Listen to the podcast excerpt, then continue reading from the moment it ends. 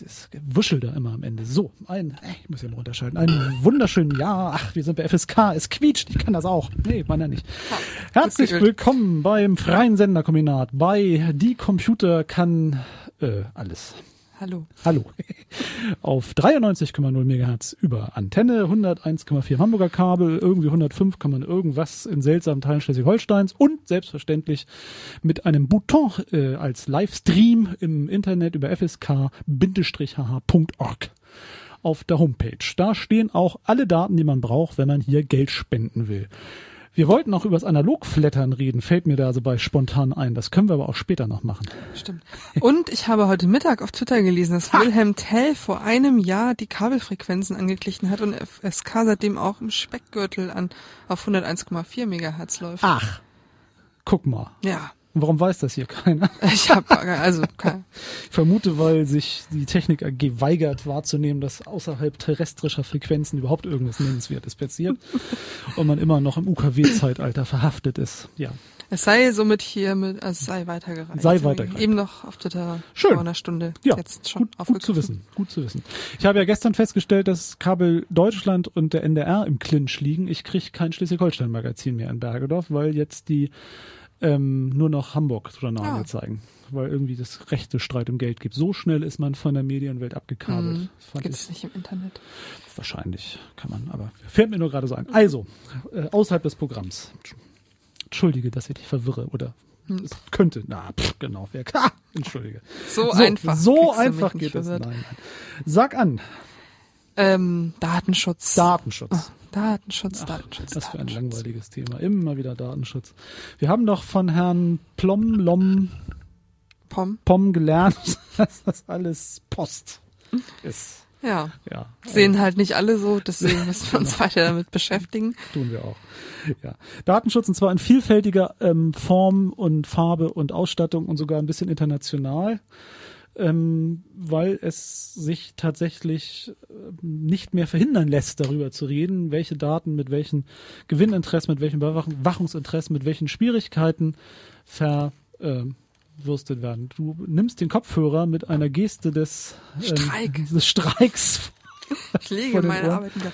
Nee, ich, äh, ich muss mal kurz die Technik hier wechseln. Das- Wechsel mal die Technik. Die Qualität überzeugt mich gerade nicht. Ja, FSK ist ja in einem ewigen Transformationsprozess und versucht technisch besser. Ja, viel besser. Ach, Da war irgendwie so ein Rauschen drauf auf dem anderen okay. Kopfhörer. Dabei war der auch neu. Siehst du, so irritiert. schnell geht das. Kaum eine Blues-Sendung und schon Vielleicht geht der ein Kopfhörer. Montagsgerät. Vielleicht ein Montagsgerät. So, also, Datenschutz. Genau. Die EU ist äh, wild am Diskutieren. Wie soll es weitergehen mit dem Datenschutz? Machen wir mal was Neues da. Und der Aufreger der letzten Wochen war der Facebook Graph Search, der jetzt eingeführt Der wird. an mir tatsächlich äh, etwas vorbeizog, aber ich ihn jetzt ja von dir gereicht bekommen habe. Mhm. Genau. Den Facebook Search. Irgendwie gibt es erst in den USA jetzt oder das wird so langsam ausgerollt. Also manche können das schon benutzen und andere noch nicht. Das ist ja irgendwie mittlerweile so Sitte, dass das dass so neue Features so gerne so ausgerollt werden. Ja. Bei Twitter gibt's ja jetzt auch die Möglichkeit, ein Archiv runterzuladen, aus allen Tweets, die man jemals geschrieben hat, aber auch nur für diejenigen, bei denen das auftaucht. Bei als mir nicht. Möglichkeit. Also ich hatte das dann irgendwann und Ach. andere haben das noch lange nicht. Guck. Das ist kurios. Kurios. Ja, es liegt daran, dass Facebook ähm, ja etwas ist, was da bin ich höchstens ähm, sozusagen Facebook gleicher, also kein aktiv oder oder drauf schauen Nutzer. Deshalb wird es mir auch nicht auffallen. Was ist denn das Act äh, Facebook Graph Search? Also bisher ist es bei Facebook ja so, dass man eigentlich nur suchen kann nach Namen, nach ja, also man kann irgendwie diese Gruppen finden, die es da gibt oder Produkte, die so Seiten haben, auch ähm, Events, wenn die öffentlich sind oder halt Personen so. Also Ah. eine schlichte Begriffsfindung. Ne? Genau. Also wenn ich äh, Langnese suche, finde ich die Eisgruppe. Genau. Oder Langnese Hassergruppe. Also irgendwie muss Langnese wahrscheinlich auftauchen in dem äh, Namensbezug. Genau. Wenn ich St. Pauli suche, finde ich wahrscheinlich diverseste Fanseiten von Fußballvereinen oder aber auch irgendwie die Seite von dem Viertel, falls es sowas gibt. Oder vom St. Pauli Käseladen oder was auch immer St. Pauli in irgendeiner Form hat. Genau. Genau. Und ähm, was jetzt eben neu kommt, ist die Möglichkeit, diese verschiedenen Suchbegriffe auch zu kombinieren. So wie wir das ja von Google und anderen Suchmaschinen schon lange kennen.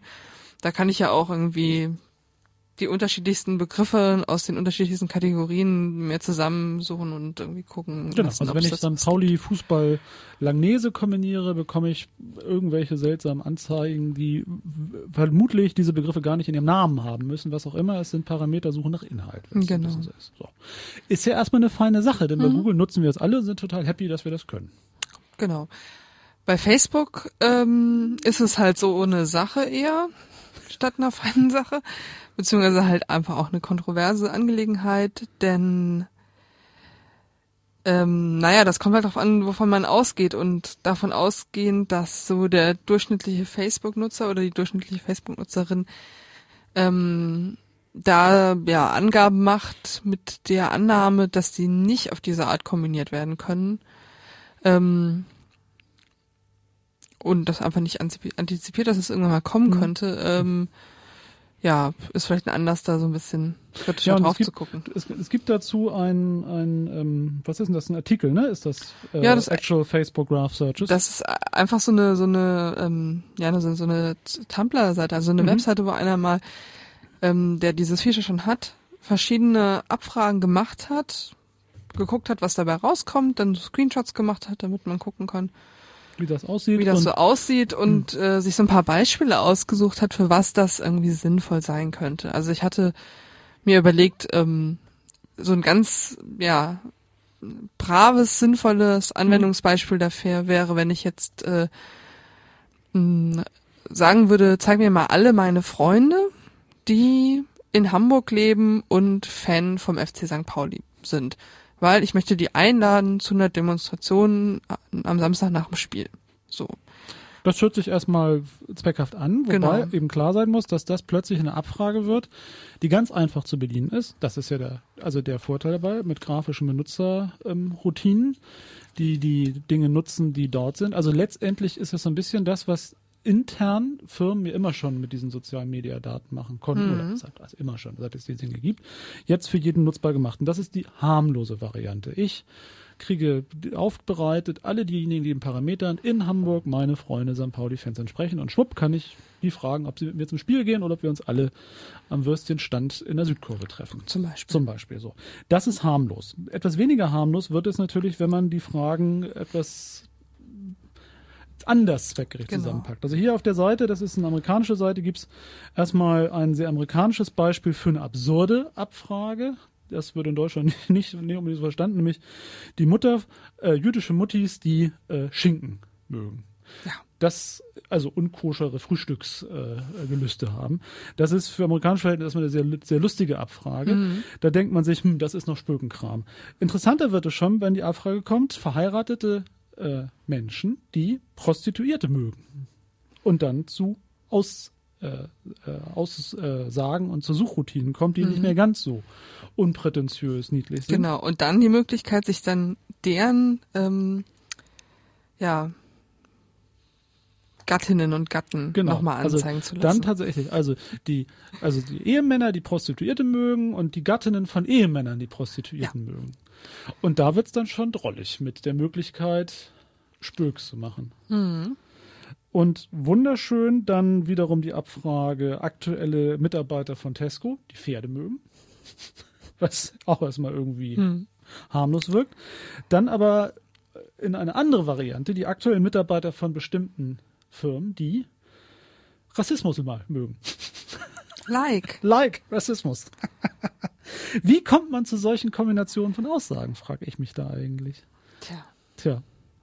Also es wird einfach, es werden bestimmte Gruppen, also eigentlich relativ banal, ne? Also bestimmte Mitarbeiter, also Facebook-User sind, haben angegeben, ich bin Mitarbeiter für McDonalds und haben bei irgendwelchen anderen Projekten, Seiten, was auch immer, ein Like gedrückt für bestimmte Genau. Aussagen, die man dann, und zack, hat man sie beieinander. Ja. Ja. Da ist, äh, glaube ich, jedem klar, dass da einfach viele, also ja, dass man daraus viele falsche Schlüsse ziehen kann, weil die Seite Racism auf. Facebook könnte ja auch eine Informationsseite über Rassismus Na sein. Ähm, aber gut. Es macht zumindest deutlich, dass es hier, das ist ja ein ganz einfach zur Verfügung gestelltes Tool jetzt für Facebook-User in den USA, was jetzt ausgerollt wird Mhm.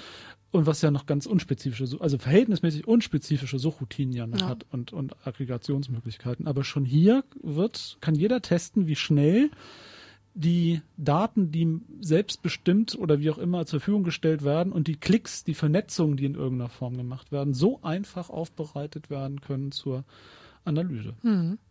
Das kann man, glaube ich, damit sehen. Wenn man das jetzt alles noch ein bisschen äh, weniger allgemein hat, das Tool, das also jetzt nicht ausgerollt wird, aber ja problemlos zur Verfügung steht, also auch noch an die Daten, Personendaten selber rankommt. Die Suchroutinen noch nach Nachnamen, Vornamen, Mhm. Adresse, also Klarnamen, Zwang bei Facebook und Geburtsdatum, wird es dann schon viel hübscher. Dann kann ich mir gleich eine Liste ausdrucken lassen Ja. aller Tesco-Mitarbeiter, die bei bestimmten Seiten Like gedrückt haben. Genau. Denn das ist ja das, was das auch bringt irgendwie. Das es ist schon ja hier bringt. halt Genau. ausgegraut, die Genau. ganzen Genau, die Namen sind weg.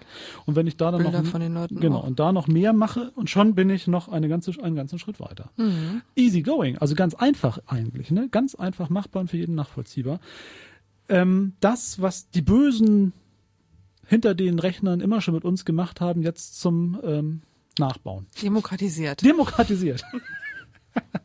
ja, das ist Actual Facebook Graph Searches. Kann man, glaube ich, ganz einfach im Internet finden, diese Tumblr-Seite. Ne? Das ist, Ja. glaube ich, nicht wirklich schwierig.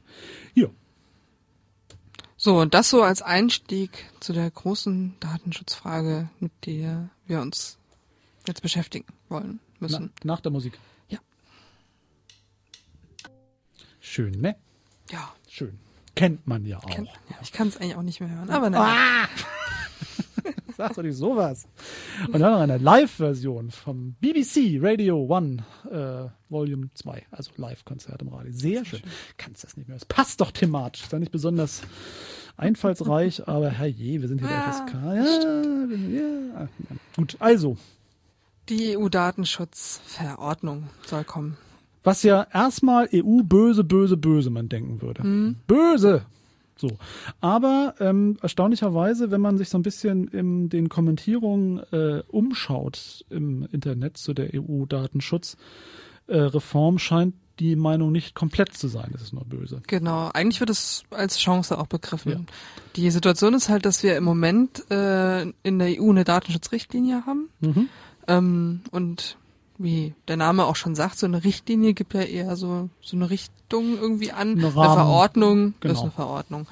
Das heißt, ähm, diese Verordnung wäre dann bindend für die Mitgliedstaaten, die würde auch zu einer Harmonisierung führen von Datenschutz. Äh, Maßstäben und Kriterien und ähm, im Moment ist es halt sehr sehr heterogen in, in der EU und das führt dazu, dass sich die Unternehmen, die halt einen Vorteil davon haben, äh, mit niedrigem Datenschutz zu operieren, tendenziell in den Staaten ansiedeln, wo das Niveau relativ niedrig ist. Deswegen sitzt zum Beispiel Facebook in Irland. Ja. Wo sehr vieles niedrig ist, eben nicht nur die Steuern, sondern auch solche Richtlinien und auch andere Drangsalierungsmöglichkeiten für die freie Kapital. Jetzt sind das ja so Schl- Reiz- und Schlüsselwörter wie ähm, also äh, Richtlinie ähm, oder Verordnung und Harmonisierung des EU-Rechts.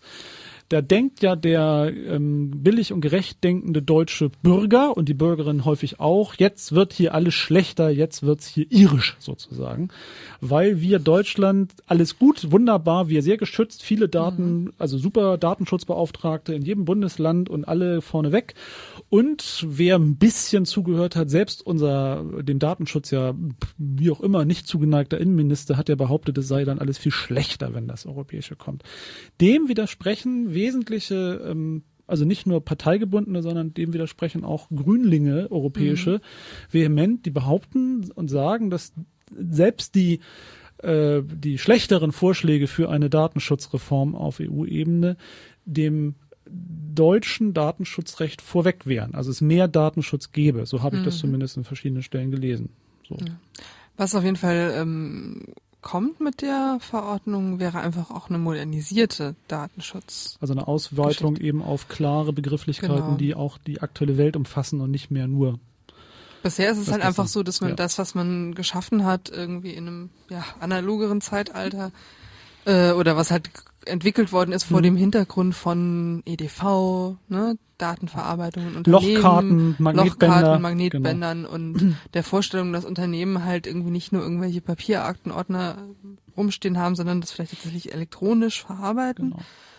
in eine Welt, wo ganz viele Menschen den ganzen Tag irgendwie elektronisch kommunizieren, ganz viele Daten auch ähm, immer wieder irgendwo angeben, wo Mhm. die Möglichkeiten, Daten zu verarbeiten, auszutauschen, zu verkaufen, auch einfach sind.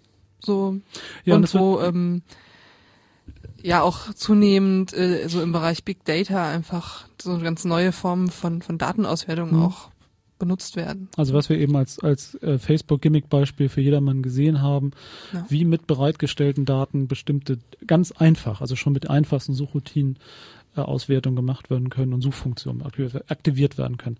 Spannend ist, dass diese Datenschutzregelung, äh, Regelung, ähm, die Verordnung sich unterteilt, tatsächlich ganz, also fürs deutsche Recht wäre es sogar klassisch, ähm, in Verwendung staatlicherseits, also öffentlich-rechtlich, Polizei, Justiz, Datenschutzverordnung und den ganzen Privatkrams. Denn während also bei Justiz ähm, und, und Polizei und Strafrechtsverfolgung von Daten das klassische Datenschutzrecht, da ging es um Briefgeheimnis und um Telefon. So, das ist ja das, wo es eigentlich herkommt. Und diese ganzen, und es gibt zum einen eben deutlich mehr Quellen von Daten, also Leute chatten, Leute simsen, Leute SMSen, Leute, ja, simsen, SMSen, Leute, ähm, na, twittern wollte ich haben, zwitschern, Leute machen Facebook, Leute machen, machen, machen, machen. Der Streit ist eine E-Mail, dem Brief gleichzusetzen im Post- und Fernmeldegeheimnis, all sowas. Also, plus auf der anderen Seite viel mehr Möglichkeiten, computerisiert, äh, Rasterfahndung zu machen, Daten auszuwerten, Funkzellenüberwachung, was auch immer. Das ist der eine Bereich. Aber wirklich der andere sehr spannende Bereich, was macht ein Unternehmen, was macht die Privatwirtschaft mit den Daten? Wie wird damit Geld, damit Geld erworben? Welche Möglichkeiten der kundenzentrierten Belästigung gibt es durch diese Daten? Was kann damit passieren? Wir hatten in Deutschland ja dieses kurze Aufbäumen, als es um das neue Einwohnermelderegistergesetz oder so ging, was sich ja, Ja. erstmal total oldschool langweilig anhört, aber da ging es ja auch um die Frage, kann ich verhindern, dass meine Anschriften, meine persönlichen, also sehr urwüchsige persönliche Daten verkauft werden für Erwerbzwecke? Mhm. Und da war ja Skandal, Skandal. Im Gesetzesentwurf war plötzlich das nicht mehr möglich, das zu verhindern. Also so. Es ist, es ist ein sehr unregul, also ein tatsächlich ob der Modernität etwas unreguliertes Feld und daher diese Datenschutzrichtlinie so. Was ist der Streitpunkt, um den es jetzt eigentlich genau geht? Will ich erstmal schön, es kommt und ist super. Also irgendein Grünling, so habe ich das verstanden, schreibt, ist doch gut, wenn das irgendwie kommt, weil es wird erstmal besser. Also der Streit, um den es jetzt geht oder weshalb das Ganze in den letzten Tagen nochmal auch mehr ähm, publik wurde, ist, dass, also wir, es ist im Moment so, das gibt einen Vorschlag von der Kommission, Hm. der wird jetzt vom EU-Parlament, das heißt ja de facto von den Ausschüssen beraten und da können jetzt ganz viele Änderungsvorschläge gemacht werden und ähm, das ist halt der Einsatzpunkt, also nicht nur da, sondern auch bei der Kommission, aber das ist der Einsatzpunkt, wo jetzt äh, noch noch mal massiv die Lobby Lobbyvertreter von der von eigentlich allen Wirtschaftszweigen irgendwie da reingehen, weil letztlich ja nicht nur Google, Facebook und Amazon Mhm. irgendwelche Daten haben, sondern naja, ne, die ganzen Direktmarketing-Leute, die ganzen Versicherungen, eigentlich alle Unternehmen haben irgendwelche Daten, mit denen sie irgendwie zu tun Ja. haben und ähm, haben Interessen daran, dass das nicht so streng, nicht so sehr zu ihren Ungunsten so ausfällt. Und ähm, dann gibt's halt auf der anderen Seite die ähm, Advocacy Groups oder manche nennen sie auch Lobbys, also die VertreterInnen der zivilgesellschaftlichen Leute, zum Beispiel ETRI, das ist so Mhm. eine Dachorganisation von ganz vielen ähm, einzelnen digitalen Bürgerrechtsorganisationen, also sowas wie der Chaos Computer Club oder die digitale Gesellschaft sind dann da Mitglied und die sitzen aber in Brüssel und kümmern sich dann dort vor Ort drum. Ähm, die gucken sich jetzt halt auch an, was wird irgendwie, was steht in dieser, diesem Entwurf für die Verordnung drin. Wo sind zum Beispiel Begriffe nicht gut definiert? Mhm. Da können wir gleich nochmal Mhm. zu kommen.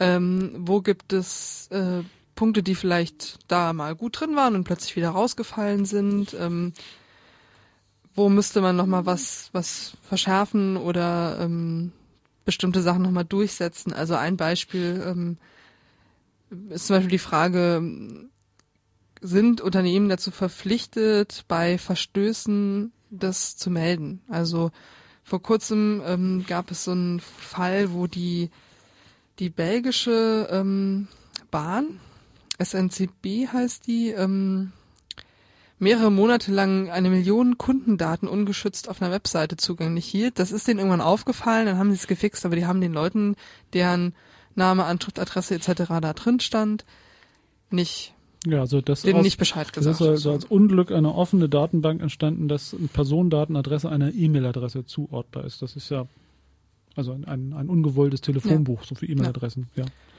Und ähm, zum Beispiel ist dann auch die Frage strittig, wie hoch sind denn die Sanktionen, wenn sowas passiert? Mhm. Also äh, ur ursprünglich stand in diesem Entwurf wohl mal, dass dann bis zu fünf Prozent des weltweiten Jahresumsatzes des Mhm. Unternehmens, das da sang, also verstoßen hat gegen die Richtlinie, ähm, Verordnung, ähm, gezahlt werden sollte. Mittlerweile ist es bei zwei Prozent irgendwie runter. Da fordern dann die ähm, Bürgerrechtsgruppen, dass es Mhm. wieder hochgeht zu fünf Prozent, damit es auch wirklich wehtut und so. Also um solche Sachen wird da halt konkret gestritten. Also es ist schon eine sehr, also genau genommen ist es ein sehr, also wenn man sich die Materialien anguckt, geht das auf eine sehr konkrete oder auch sehr dröge Ebene runter von echter Normsetzung äh, verschiedenster Möglichkeiten und Ebenen. Also, abst also abs- abstrakte Regelungen, aber auch Regelungen Firmen untereinander, äh, Übertragung von Daten an, an Dritte, an Drittländer außerhalb der EU. Also es ist ein, ein, ein Hoch und Runter. Also unzweifelhaft ein großer Versuch einer, einer, einer, einer Normsetzung, tatsächlich ein modernes, auch moderne Begrifflichkeiten, verbindliche Begrifflichkeiten eines Datenschutzrechts zu entwickeln, das sich an den aktuellen, also an den jetzt sich konk also konkretisiert gezeigten aktuellen Möglichkeiten und Datenverarbeitungs-, aber auch Datennutzungsroutinen orientiert, denn das ist ja so alt noch nicht. Also die, also die, die, die, die, die, äh, dass äh, eben jeder eine E-Mail-Adresse hat, eigentlich, also fast jeder eine E-Mail-Adresse hat, dass bestimmtes äh, Abgeben persönlicher Daten zum Normalfall geworden ist im Internet, Kaufverhalten, Suchroutinen, was auch immer. Also das ist unglaublich viel steht dort. Es ist auch auf eine interessante Weise mit ähm, ja, Forschungsergebnissen verbunden. Ja. Nicht nur mit Überlegungen im juristischen oder politikwissenschaftlichen Bereich, sondern auch mit Überlegungen im informatischen Bereich. Mhm. Also so ein Stichwort ist Datenschutz by Design and by Default. Das ähm, sozusagen die also es hat einfach die die Forschung in den letzten Jahren hat gezeigt, dass das, was die Grundeinstellung ist in Geräten, einfach das wird selten geändert von den Leuten, auch wenn sie es könnten irgendwie. Und ähm, wenn man irgendwie guten Datenschutz erreichen will, dann muss man die Unternehmen dazu verpflichten, dass die Grundeinstellung datenschutzfreundlich ist. Dass zum Beispiel in einem sozialen Netzwerk ähm, ich nicht sichtbar bin für die Öffentlichkeit, sondern nur für meine Freunde und ich das dann erweitern kann. Oder das, das ist ja mittlerweile auch so, wenn ich mir einen WLAN-Router zulege, dass die Grundeinstellung ist, dass das Ding ein Passwort hat und nicht, dass es erstmal offen ist und ich Das mir wird- dann aber ein Passwort genau. reinsetzen Das hört sich erstmal ein bisschen seltsam an, weil ja jeder das machen kann und wer nicht will, dann will er nicht, aber so seltsam ist es nicht, denn es verdreht sozusagen die ähm, Zustimmung und Ablehnungspflicht. Also es ist ja jetzt in vielerlei Dingen so, dass ich nicht ablehnen muss, dass ich Spam und Werbemails erhalte, sondern dass ich zustimmen muss, dass ich bereit bin, die zu bekommen. Und das ist genau der Gedankengang, dass die Selbstverständlichkeit, die Normalität von der ausgegangen wird, der, die Voreinstellungen, in der ich lebe, eben nicht sind, ich bin bereit, jede Werbescheiße zu kriegen, ich bin bereit, möglichst ungeschützt im Internet zu sein, ich bin da, da, da, da bereit, sondern die Grundeinstellung soll sein, ich gebe das bewusst ab oder eben nicht. Also ich muss nicht bewusst mich schützen, sondern ich muss mich bewusst entschützen. Das ist die Idee. Und das macht auch Sinn, weil es gibt hier auch viele Paradoxien. Gerade wenn man sich das Abmahnunwesen zum Beispiel anguckt, da werden mir ganz viele aktive Pflichten auferlegt, was ich alles zu tun habe, damit ich sicher bin vor Fehlverletzung. Da wird genau davon ja ausgegangen, dass ich ähm, ähm, ganz viel Schutzeinstellungen machen muss, nicht andersrum.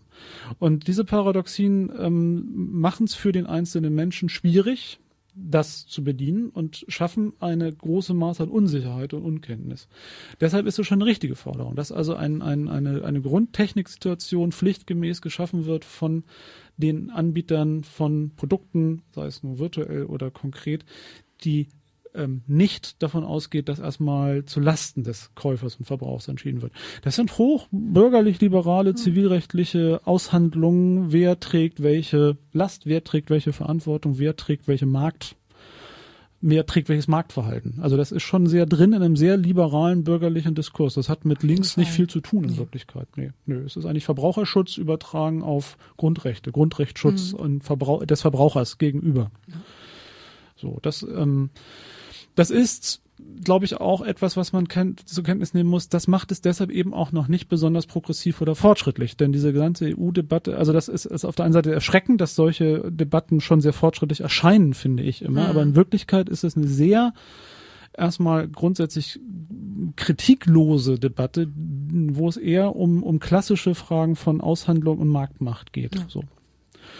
Ähm, das ist vielleicht auch eine der Schwächen dieser ganzen Debatten. Ich weiß es nicht genau. Denn es wird in keinster Weise werden bestimmte Marktmodelle und Marktentwicklung hinterfragt, sondern es wird tatsächlich eher im klassischen Ausdealen, also der, der Anbieter und der die mhm. Nachfragende sind eben nicht gleichberechtigte Marktteilnehmer, also muss dem, der weniger Marktmacht hat, um das Marktgeschehen zu stabilisieren, mehr Möglichkeit gegeben ja. werden. Es ist ja auch kein Zufall, dass sich in der Debatte die Grünen gut platzieren. Das also, stimmt, ja. Das, ähm, ja. Ich glaube, die europäische Linke hat tatsächlich andere Themen gerade. Ja. Die kümmern sich um Fragen wie Griechenland, Griechenland etc um Festung Europa etc. intensiver als um sowas. Ja. Ich glaube, es fehlt aber auch so ein bisschen eine, eine, wirklich eine linke Idee, sich zu diesen Themen zu verhalten, nochmal anders als zu sagen, ja, finden wir gut, also dieses ne, mhm. liberale, bürgerrechtliche. Ähm, dazu kommt, dass der, das ist ja auch kein Zufall, der Berichterstatter für den wichtigsten Ausschuss des ähm, Parlaments ist halt ein Grüner. Das ist halt äh, hier Jan Philipp Albrecht, der ja, ja, auch für die Gegend hier um FSK rum dann sozusagen mhm. der EU-Abgeordnete mhm. von der Grünen. Ja, und das natürlich letztendlich, die Leute kaufen ja ein. Also das ist ja, also es geht ja auch um ein, also das ist ja ein Konsum und ein ja. Kapital und ein, ein Normalverhalten. Und es ist deshalb auch, da ist wenig Revolutionäres erstmal dran, aber es ist letztendlich eine Konkretisierung der Frage, wer, also es konkretisiert ja wer hat wirklich wie viel Macht? Also in einer ganz, also im, im, am Ende einer langen Kette in einer ganz konkreten Erscheinung. Wer hat welche Rechte und welche Möglichkeiten? Mhm. Was ist legal? Was ist illegal? Was soll sein? Und ähm, das ist Alltag. Also das es bezieht sich nur auf einen auf einen neuen Bereich. Also es ist letztendlich auch eine Debatte, die kann man bei Verbraucherschutz, Mietrecht, Arbeitsrecht, wie auch immer. Also es ist das Ausdealen zwischen ungleichen gegenüberstehenden äh, Verhandlungspartnern ja. mit sehr widersprechenden Interessen und mit der Idee, das zu regulieren. Ganz normal Rechtsstaat ist das. Traurig ist dabei, dass selbst diese Banalität von vielen nicht gesehen wird. Ich Nein. hatte in den letzten Tagen Diskussionen auf Twitter darum, warum es vielleicht sinnvoll sein könnte, begrifflich zu differenzieren zwischen ähm, Gruppen wie ETRI, die zwei bis sechs feste Angestellte mhm. haben, die da irgendwie rührselig was tun in Brüssel, mhm. um die Bürgerrechte einigermaßen irgendwie aufrechtzuerhalten. Und ähm, der kompletten Lobbymasse, die da gerade von allen möglichen Firmen irgendwie mit viel Geld draufgesetzt wird. Und Attacke, dazu ja, kommt ja, auch noch irgendwie ja. zum Beispiel die Chamber of Commerce irgendwie, also die ähm, die amerikanischen Industrieinteressen werden auch ja, nochmal sozusagen vom mhm. amerikanischen Staat da drin vertreten. Ähm, also es geht um unglaublich viel Geld. Also auf der Zivilseite geht es um richtig viel Geld. Es geht um zukünftige Marktmöglichkeiten. Ja. Es geht also auch da. Man sollte als man sollte immer als als Vergleichsgröße. Also wenn das mal die ganzen staatlichen Überwachungssachen mal weg. Wir nehmen wirklich nur die zivilrechtlichen Teil. Man sollte als Vergleichsgröße Mietrecht oder auch Arbeitsrecht nehmen. Also welche wer hat welche Möglichkeiten, wen rauszuschmeißen, Mieten zu erhöhen, Verträge zu diktieren. Es ist wann umtauschen. Welches Recht habe ich als Verbraucher? Es, es geht um Geld. Also ganz ganz ganz banal. Es ist der ganz banale Teil, wer kann mit welchen Möglichkeiten wie Geld verdienen oder wie muss ich mich schützen gegen Leute, die mich bescheißen wollen, die mein Geld haben wollen, mir Zeugs andrehen wollen und, und, und dergleichen mehr. Wie kann ich mich als Verbraucher, Verbraucherin überhaupt bewegen? Mhm. Mit welchen Konsequenzen? Und das sind dann auch sehr grundsätzliche Fragen, wo sich dann sozusagen zu viel Deregulierung selber irgendwann abwirkt, wenn alles ähm, gegeneinander äh, passiert. Das ist nochmal eine ganz andere Frage als die Überwachungstechnologie des Staates, der ja. etwas will. Das ist, sollte man auch getrennt halten. Darum macht es durchaus auch Sinn, diese beiden, finde ich, also es wurde hier ein bisschen problematisiert, dass es zwei unterschiedliche Normen werden mhm. für den privaten und den, den öffentlichen Bereich. Ich finde, es macht aber viel Sinn, weil es mhm. ganz unterschiedliche Interessen und Konfliktsituationen sind. Ähm, Dennoch ist dann die spannende Frage, was ist eigentlich das Ziel dieser Regulation? Also was, wie viel, was will man, was kann und was will was kann und was kann und will und sollte das Ziel solcher ähm, Normierung, solcher Normen eigentlich sein. Und da wird's ganz spannend. Also es gibt, das hatten wir hier, also für unseren von der digitalegesellschaft.de ist das, ne? Ja, Brüssel genau. entscheidet über deine Dateien. Das ist ein Daten. Daten, pardon, über deine Dateien, über deine Daten, Entschuldigung, über deine Daten. Ähm, eine Broschüre als PDF zu kriegen von digitalegesellschaft.de, die zwölf, ähm, nee, zehn Punkte aufmacht. Zwölf Seiten, zehn Punkte, genau. Und nochmal Knackpunkte destilliert, die von dieser Genau. Gesellschaft zumindest gesehen werden. Die versuchen einfach mal so ein bisschen ja verständlich zu machen, worum es in diesem Konflikt geht und warum man sich da einsetzt und warum man ihnen auch Geld spenden sollte, damit sie da weiter das einsetzen können. und Begriffe zu definieren, die wichtig sind, genau.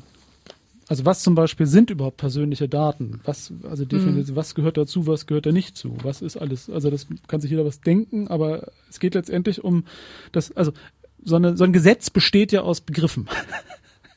Die müssen mit Inhalt gefüllt werden. Und persönliche Daten kann sich jeder was denken, aber was meint das Gesetz? Mhm. Das Gesetz meint gar nichts, sondern was meint am Ende der Gesetzgeber? Das ist auch nicht so wichtig. Was meint am Ende der Gesetzausleger mit persönlichen Daten? Der Streit eben um Begrifflichkeiten. Das ist erstmal sehr drüch, das muss man leider Gottes so sagen.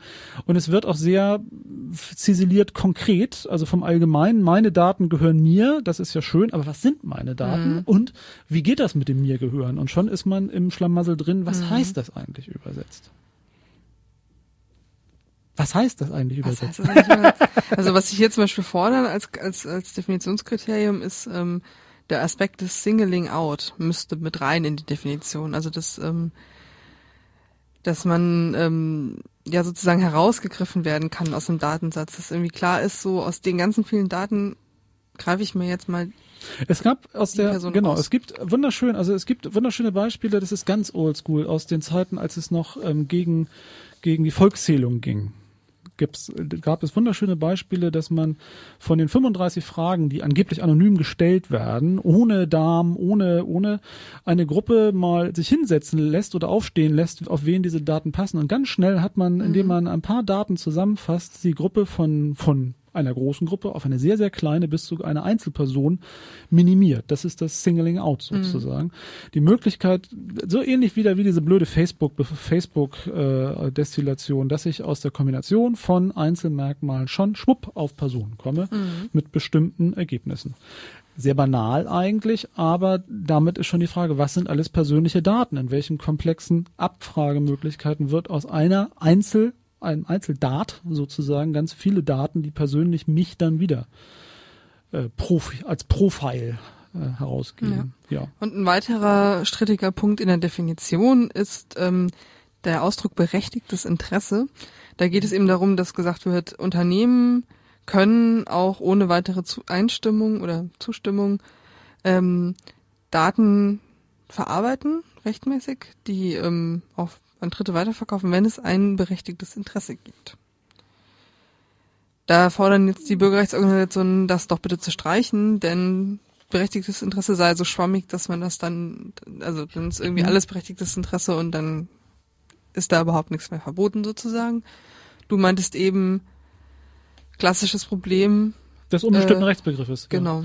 Also das ist, also das ist, und da ist man auch ein bisschen in dem Schlamassel dieser Normsetzung, denn ähm, die Idee, also kein Gesetz ist wie Mathe sozusagen. Es, diese, diese Idee des Rechtspositivismus, ich mache eine so exakte Norm, dass alle möglichen Missbrauchsfälle oder oder nicht mehr möglich sind, ähm, die kann es nicht geben.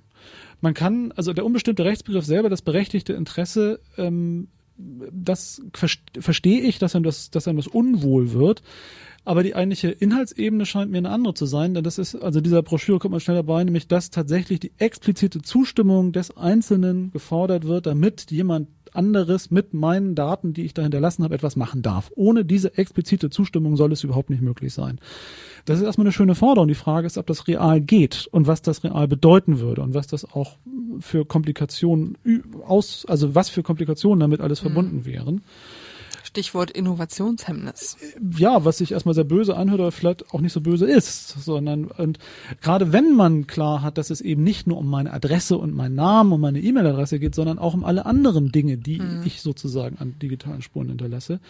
Und kann das überhaupt alles zustimmungsfähig sein? Und auf der anderen Seite steht die schlichte Frage, es geht um Markt, es geht um Wirtschaftsverhalten und ähm, es geht um Auswertung und, und um damit wiederum Geschäfte zu tätigen. Vieles will ich ja auch. Also das kann auch die Paradox-Situation geben, dass ich dauernd irgendwelche Klicken machen muss, ich stimme jetzt dem zu. Also ähnlich Ja, ja. wie bei den Updates, wo wir immer den Genau. Punkt überspringen, was wir eigentlich zustimmen, sondern sagen, ja, ich stimme zu und zack sind wir dabei. Also das ist ja auch ein Fake, denn Und das ist dann da drin auch wiederum ne, ein Bedenken, was ähm, ja zum Beispiel von, von wissenschaftlicher Seite da auch eingebracht wird, dass man halt irgendwie schön fordern kann, dass alles ganz, ganz sicher ist.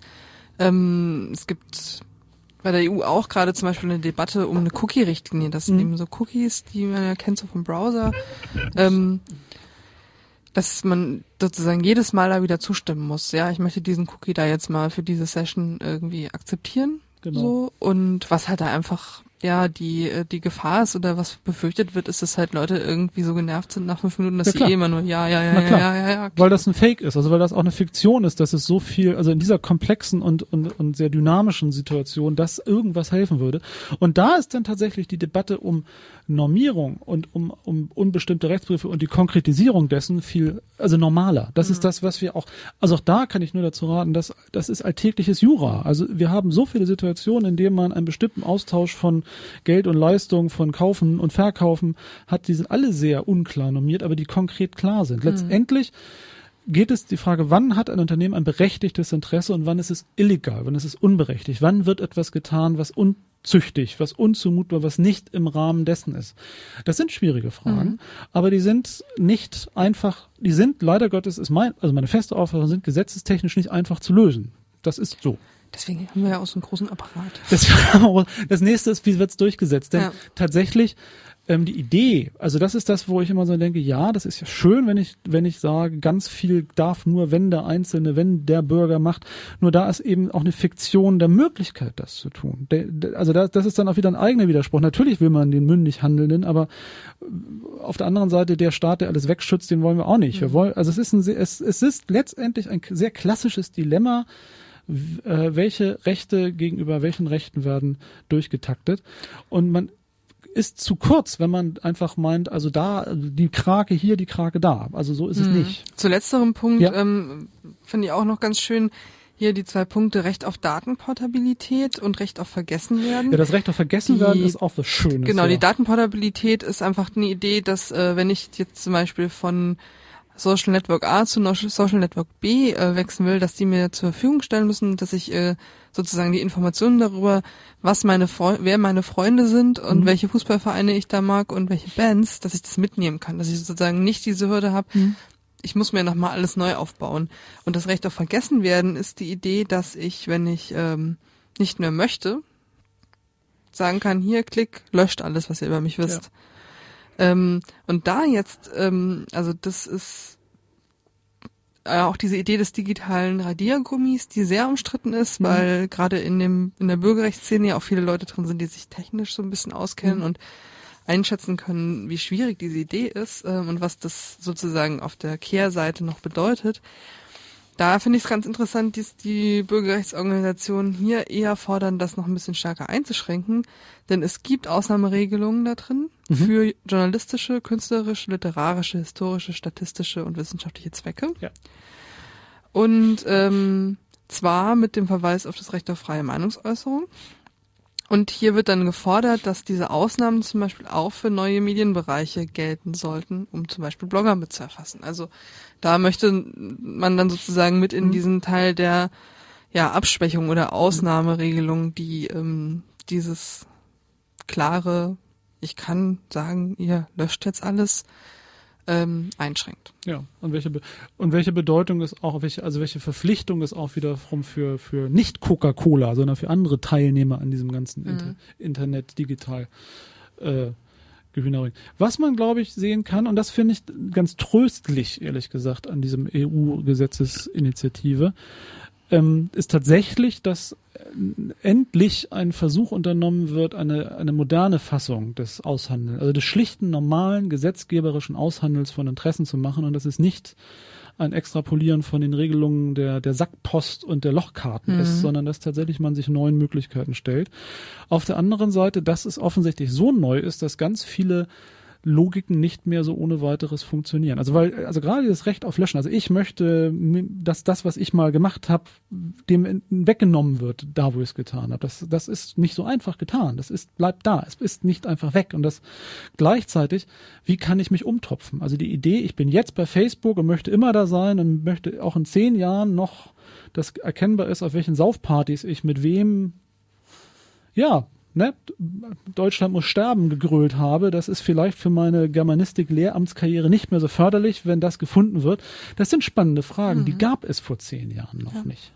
Oder meine Partybilder vom Hamburger Berg, was auch immer. Also das sind tatsächlich äh, tatsächlich sehr skurrile fast skurrile neue gesellschaftliche Herausforderungen, die sich eben auch jenseits einer Normierungsmöglichkeit eigentlich bewegen und wo dieses, wo die Schwächen dieser Idee, also wir machen mal ein Gesetz und regeln das irgendwie, evident deutlich werden, weil mhm. da sich was ganz Grundsätzliches in der, in der, in den, in der Interaktion und Kommunikation in dieser Welt verändert hat durch das Digitale. Schwierig, oder? Ja. ja. Schwierig. Wie finden wir das denn? Also ich muss gestehen, ich finde das alles sehr interessant. Ich habe dazu mhm. aber keine Meinung. Ja, das geht mir ähnlich. Also ich, ja. ich habe nicht den Eindruck, dass es schlechter wird, wenn das Ding Nein. durchkommt. Es kann halt sein, dass das tatsächlich, äh, also wenn es, äh, wenn es ähm, durch die Ausschüsse durchkommt jetzt, dann wird es wahrscheinlich irgendwie vor Sommer, vor der Sommerpause vom EP verabschiedet und dann ist es da. Ja. Wenn es sich verzögert, kann es das sein, dass das gar nicht kommt, weil dann 2014 das EP neu gewählt ja, wird. Und was ganz anderes passiert. Und danach ja. ähm, das wahrscheinlich nicht nochmal aufgegriffen wird.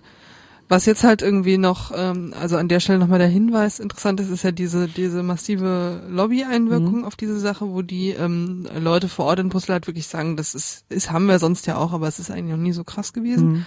Ähm, und äh, da gibt es jetzt eine schöne, ein schönes neues Projekt, das heißt lobbyplug.eu. Also Plug wie Plug, Plagiat. Mhm. Ähm, entsprechend dieser ganzen Froni-Plug und so, diese Geschichten Wollen wir genannt. Das nach der ähm, Musik das können wir machen. machen. Ich würde nach. Ich, ich, ich, würde, ich würde gerne, also bevor wir gleich darüber noch zum Abschluss bringen, was wir ausgelassen haben, ist natürlich die Gesetzgebung für staatlich-öffentlich-rechtliche Datenverwendungs- mhm. und Zwecke. Denn das ist nochmal eine ganz andere ja. Geschichte. Tatsächlich eine ganz andere Geschichte.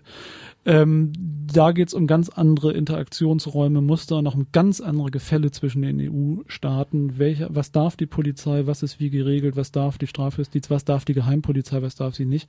Das ist nochmal ein schauerliches Thema zwei, wo es ja auch um ganz andere Verwendungen Verwendungszwecke von Überwachung geht, von illegaler und legaler und Verarbeitung von, von, von. Ein anderes Thema. Ausdrücklich. Da wird es dann auch weniger fluffig. Also da ist dann nicht mehr der Vergleich, ich kaufe mir Brötchen, ich kaufe bei Amazon, sondern da ist der Vergleich ein ganz anderer. Das mhm. darf man dann dabei auch nicht vergessen und wie weit da überhaupt die EU Regelungskompetenzen hat, denn das greift in Bereiche ein, die sind ja. noch sehr nationalstaatlich. Das ist eine andere Säule. Eine ganz andere Säule, so sieht's aus. So, ich würde noch eine Musikunterbrechung ja, machen, bevor gerne, wir zu den Plugs kommen, ja? Okidoki. So. Bumm. Bumm. das war Musik. ähm, und zwar, äh, wie hießen die? Ich muss ja mal gewühlen. Ähm, Friendly Fires, genau, haben Lady Gaga gecovert. Diese Lady Gaga-Lieder kenne ich auch irgendwie nicht. Kennen die alle, aber ich kann die nicht mit Lady Gaga verwenden. Kenne die nicht und ich kann sie nicht, aber ich dachte, in der Coverversion ist es dann doch mal hip, das hier bei FSK zu spielen. Man muss ja auch an die jüngeren Menschen und Zuhörerinnen und Zuhörer denken. Mhm. Wir wollten jetzt zum Plug kommen, zum genau. Lobby-Plug. Also genau. ist, bekannt ist dieses ähm, guten Plug und ich gehe nicht ans Telefon, wenn hier angerufen wird. Wir wollen keine Mitsprache von äh, Hörerinnen und Hörern, oder? Können wir ins Internet gehen, wenn wir mitreden. Genau, wir wollen nur Twitter-Accounts. Das Nehmen wir locker. Ja. Wir lassen es wegklingeln. Wir ignorieren das einfach. Ja, aber wir den Faden wiederfinden. Ja, wir waren bei guten Plug und anderen Plugs und Pluggy die Plug. Ja. Und ähm, das nimmt man ja üblicherweise her, um ja nachvollziehen zu können, ob irgendwelche Dissertation oder was auch immer ähm, abgeschrieben, gefälscht, de, destilliert oder was auch immer ist. Genau, schön zum Vergleich. Man kann aber diese diese Idee auch übergreifen, um mal zum Beispiel zu gucken, welche, von welchen Vorlagen von Vertretern von Wirtschaftsinteressen ähm, eigentlich die Formulierung in Gesetzestexten landen. Das ist eine echt coole Idee, als ich das gelesen habe. Es hat ja im Zuge dieses ganzen Geplackes und des Ge Gewuschels und des Gegutenberges ja auch in dem normalen bürgerlichen Medienverbreitung gefunden, also mhm. hat es auch mich erreicht. Und ich finde die Idee total toll, nämlich ähm, wie wir, also wie man vielleicht merken konnte an dem äh, unserem äh, Herumgemache um diese EU-Normierung, es ist ein sehr kompliziertes Ding, überhaupt diese Norm zu schreiben. Und zu der Norm gehören auch Gesetzgebungsmaterialien. Das sind Protokolle und Begründungen und auch Interpretationen von Gesetzen. Das ist viel Holz. Man, wenn man das mal gucken, man kann das mittlerweile finden, das ist also die, das Gesetz und dann werden ganz viel Seiten über Seiten mhm. über Seiten Zweck und Begründung beschlossen. Und da ist viel Text drin und viel Konkretisierung von Begriffen und von, von, äh, von, von Dingen. Auch teilweise sehr anspruchsvoll. Also ganz typisch bei, bei Sachen, wo es um Umweltschutz, Ökologie, Technik geht, mhm. geht's, geht. Und da findet, und da die Idee zu haben, wer hat das eigentlich eigentlich wie formuliert, Hauptnebensatz und Argumentation, ist schon total cool. Hm. Und ähm, es gibt, glaube ich, auch schon die ersten Ergebnisse, oder? Von Lobby. Ja, also, über, also Übersicht. Sie haben das hübsch gemacht. Da sie, da, da also ich habe jetzt keine, keine Ergebniszahlen, aber es gibt einfach zahlreiche Stellen irgendwie in diesen ähm, Amendments heißt das dann, hm. wie bei der US Anhänge, genau. In den Anhängen, ja. ähm, die, wo man wirklich sagen kann, hier abschnitteweise wird übernommen aus den Lobby Proposals von, von Amazon, von eBay, von der ähm, amerikanischen Handelskammer, von genau. der Europäischen Bankenvereinigung und von Eurofinance und von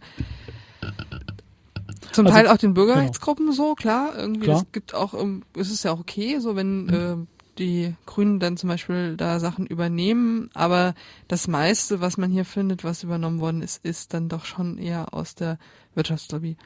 Das gab es als Pressegag, gibt es hin und wieder mal, wenn Presseerklärungen verglichen werden. Da wird, wurde mhm. hin und wieder schon mal, also in der FAZ Süddeutschen, wie auch immer, hat sich mal den Spaß gemacht zu obskuren Themen, wenn man sich wundert, warum der Herr Minister bestimmte Meinungen hat. Das Wort gleich, Presseerklärung oder Empfehlung vom Bund mhm. Deutscher, was auch immer herausgekommen sind. Das geht natürlich mit diesem ganzen Softwaregedöns deutlich äh, einfacher ja. und übersichtlicher und aggregiert sehr schöne satzgleiche Übereinstimmungen, die mathematisch auffällig sind. Und es ist, ähm, es ist eine Mitmachplattform, also die Datenquellen stehen dort zur Verfügung oder es gibt dann Links dazu, wo ich mir die besorgen kann. Mhm. Ähm, und ich kann mich dann hinsetzen und mal so ein bisschen Zeit darauf investieren, Lobbyplagiate zu finden. Und es ist dann auch wiederum verzahnt mit weiteren Projekten. Denn wenn ich schon rausgefunden habe, dass der Abgeordnete in seinem Vorschlag für so einen Anhang eigentlich den Vorschlag von Amazon und eBay übernommen hat, dann ja. kann ich den ja auch mal auf Abgeordnetenwatch fragen, warum er das denn so getan hat. Und wie das passieren konnte und welcher Mitarbeiter war es das wohl. Das Ganze ist lobbyplug.eu. EU. EU, genau. Passenderweise. Genau, also gleich dann auch daraus, daraus eine politische Kommunikation machen. Die, die Versuche der Vernetzung in, in Gegenwehr sozusagen und der einfachen Möglichkeiten. Das Ganze ähm, ist natürlich ist man relativ schlicht, weil es auch mit der Idee arbeitet des unabhängigen Politikers oder des wer auch immer, aber es ist auf der anderen Seite sehr unschlicht, finde ich, weil es das Allgemeine, die, dies werden ja nur die Interessen von, ähm, mhm. mal konkretisiert in klare, in klare Interaktion und Begründungsmuster und in klare Anwürfe. Und tatsächlich, das ist ja eigentlich, also darum auch der Beispiel Zeitung, etwas, was sehr klassisch eigentlich in sehr viel Recherche, Recherche oder also auch Zeitaufwand und Wissensaufwand erfordert hat, dass hier ein Beispiel ist, wie, also Zeit braucht man auch, aber wie durch technische Hilfe und durch Vernetzung mhm. tatsächlich etwas in Selbstermächtigung kommt. Ein also klassisches, eher journalistisches Mittel. Ja. So, das festzustellen. Es ist auch ein bisschen banaler. Also es tatsächlich, man kann auch, wenn man möchte, ähm, es etwas banaler haben, indem man sich überlegt, in welchen Aufsichtsräten welche Politiker auch noch sitzen, dafür Geld bekommen. Aber es wird ja behauptet, ja, das sei nicht das der Punkt, aber hier sieht man es dann noch Das könnte, könnte dann ja eine dritte Plattform sein, die das so, nochmal schön genau. visualisiert und genau. dann kann ich nochmal über Frag den Staat vielleicht äh, mir weitere Dokumente besorgen. Genau. Und also wenn Wer ich, wenn ich sozusagen genau. viel Zeit habe, dann kann ich mich da ordentlich betätigen, auch ohne Journalismusausweis und das ist die Möglichkeit Hobby. Und das leitet dann eigentlich, zu, also die Möglichkeit, sein Hobby, ähm, ich finde Politiker doof und möchte auch beweisen, warum, ähm, umzusetzen in gesellschaftsfreundliche Tätigkeit über Lobbyplug zum Beispiel. Dann ist es schon mehr als nur Getue, glaube mhm. ich. Es gibt die Möglichkeit, da zweckgerichtet ähm, ja, was ist das? Kontrolle, Überprüfung, also das Irrationale, die sind eh alle doof zu überführen in eine etwas rationalere Argumentation und in eine nachprüfbare, mhm. inhaltsvolle Argumentation, das ist es wahrscheinlich. Ähm, es erfordert natürlich schon so ein bisschen auch ein bestimmtes, ich weiß nicht, Gehen, Geisteshaltung oder Erziehung, mhm. nämlich, dass man an sowas auch Spaß hat. Ja, ich glaube auch so ein bisschen diese Detektivarbeit und dann was zu recherchieren, was rausgefunden ja. zu haben. Vielleicht hat es ja auch tatsächlich den Effekt, dass die ähm, die Abgeordneten und ihre Mitarbeiterinnen beim nächsten Mal denken, na, ja, wenn wir das jetzt so eins zu eins übernehmen, dann kommt das ja über irgendwelche Plugs sowieso wieder raus. Es ist ein Moment der sozialen Kontrolle. Also, mhm. dass, dass, es, dass es weniger einfach ist, es so debil zu machen, dass ich gleich das übernehme, was die Rechtsabteilung von Amazon ähm, zum Thema Verbraucherschutz auf Internetplattformen geschrieben hat, sondern ich muss mich zumindest ein bisschen mehr bemühen und die Hoffnung ist dann, dass damit es komplizierter wird oder auch weniger direkt geht, die Einflussnahme. Ja ähm, sitzt auf auf der allgemeinen Debatte über das Geplagge und Geplagiatieren, also von Doktorarbeiten. Dazu gab es ähm, ganz viel aktuell mhm. und unser prominentestes Opfer ist unsere äh, Ministerin für Bildung und Gedöns. Forschung. AD. AD, AD, AD, AD. Was ich sehr charmant finde, ist, dass sie ja noch zu einer Zeit ihren, äh, ihren Doktortitel erworben hat, als dieser Doktortitel auch noch der erste Uni-Abschluss war. Hm. Also in ihrem Fall in war ihrem das Fall. zumindest so, dass sie vorher keinen Magister- oder Diplomabschluss Genau, also diese gereihten Abschlüsse, ähm, die wir jetzt ja ganz extrem haben, zwischen Bachelor, Master und Doktor und was auch mhm. immer da noch kommen kann. In den 70ern, in der Zeit, als das Gras grüner und die Kühe dicker waren, also Freiheit im Paradies in Deutschland herrschte, konnte eine Frau Dr. Schawan gleich ihre Magisterarbeit mit übernehmen und war dann Doktor der Pädagogik, glaube ich, Erziehungswissenschaft oder sowas, mhm. oder Philosophie, ich weiß nicht, irgendwas, so Krams halt. Das heißt, die arme Frau, wenn sie keinen Doktor hat, hat sie keinen Uni-Abschluss. Tja, aber sie hat ja noch eine Honorarprofessur. Ja, so gesehen, ja. Ich man fand, muss sich nach oben absichern. Man muss sich nach oben absichern, also wird schon irgendwie gehen. Das ist schon ganz schön schräg, mhm. ehrlich gesagt. Mal neben allen Sachen weg, also ich will das jetzt gar nicht vertiefen. Was ich ganz scharf fand, es gab in der Morgenpost einen Artikel, ich glaube auch in anderen Zeitungen in der Morgenpost einen Artikel über den Menschen, der dieses Zeugs da betreibt. Mhm. Ähm, kein ausgesprochener ähm, Sympathieträger, möchte ich sagen ähm, also springt einen jetzt nicht gerade als Menschen an, dem man seine Katze im Urlaub anvertrauen würde. Mm. Man hätte schon Angst, dass er die erwürgt, finde ich. Der verdient damit Geld. Also das ist irgend so ein, so ein was war mal, war mal SPDler und jetzt Pirat oder mhm. FDPler und CDUler, mhm. ich weiß ja, nicht. Also so einer ja. von diesen Wandergestalten, die halt gerne was geworden wären, aber nichts geworden sind und jetzt als, äh, als äh, Diplomkaufmann, also sprich BWLer, äh, damit Geld verdient, dass er dieses, äh, diesen Service der Überprüfung von Promotionen mhm. anbietet. Ja. Und ein interessantes Geschäftsfeld, was ich dann aus solchen Möglichkeiten der Kontrolle und Überwachung, mhm. weil es ist ja letztendlich auch ein Kontrollüberwachungsargument, digital gestützt, äh, was sich da herausentwickelt äh, hat. Ja. Und auch ein bisschen seltsam, oder? Tja. Also er glaubt, dass er was Gutes tut, weil er kämpft für Recht und Ordnung, Recht und Ordnung mhm. oder Ehrlichkeit oder ungefälschte Wissenschaft. Gibt es das überhaupt? Hm. Also ich fand es nur interessant, also dass, dass, dass das eben mitnichten irgendwelche Hippies sind, die mit zu viel Zeit vom Rechner sitzen und aus Spaß an der Freude jetzt irgendwie, hm. also es gibt ja diese Idee, dass, also was früher der Leserbriefschreiber, der irgendwie zu viel Gnatz hatte und deshalb irgendwie der Morgenpost geschrieben hat, wo das Komma fehlt, ist jetzt, mhm. sondern hier ja tatsächlich als echtes Erwerbsinteresse und darauf eine Geschäftsidee zu gründen und dass dann Frau Schawan dran glauben musste, bildlich gesprochen eher als Werbegag, mhm. um damit in die Presse zu kommen und seine Firma bekannter zu machen. Ja. Auch seltsam als Kollateralschaden ja, dieser ja. Entwicklung. Moderne ich finde die Debatte sowieso mittlerweile sehr seltsam. Also bei Gutenberg konnte ich das voll verstehen. Gut, war eklig, war doof und weg. So. so. Und ähm, bei, bei Schawan hatte ich dann irgendwann eher so den Eindruck, klar, ich meine, irgendwie grobe, grob fahrlässige Fehler bei solchen Arbeiten zu machen, wo so Titel erworben werden, sollte man nicht tun, so. Ähm, aber dann schon auch ein bisschen lustig, wie die ganzen Leute sich darüber so mokieren, ähm, ja. wo ich dann irgendwie meinte, wenn äh, man irgendwann seine sein Ministeramt verliert, weil man mal Software geschrieben und diese nicht ordentlich dokumentiert hat. Genau dann ähm, mache ich wieder mit. Ja. Es ist, es ist eigenartig, ist es tatsächlich. Also na klar, dass das aufgeblasene Gehabe von Elitenvertreterinnen und Vertretern dann ein Ende hat, das ist schon schön. Und was ich besonders, also ich fand ich den Auftritt, ich weiß nicht, ob du es gesehen hast, ich glaube ein Philosophieprofessor oder irgendeine Gestalt da aus die, der betreffenden Uni, hast du da, so, dem man wirklich ansah, dass er sowieso der Auffassung ist, dass also alles unter dem Professorenrang eh Kropfzeug ist. Und man wollte das einfach zum Beginn der Semesterferien vom Tisch haben, darum so überraschend schnell, damit man seine Ruhe hat und weiß ich nicht, nach Italien fahren kann und forschen oder so, Mhm. was auch immer. Also man merkte richtig, also die ganzen Vorwürfe politisch, nein, das ist denen einfach scheißegal. Ja. Das ist denen einfach sowas von scheißegal. Da setzt sich einfach das moderne professorale Feudalsystem durch, die finden pff, weg. So, ist nicht wichtig. Interessanter wäre es wahrscheinlich, wenn man in den Unis, äh, also wenn man die Doktorarbeiten und Habilitationsschriften der Professoren und Professorinnen sich angucken Ja. würde.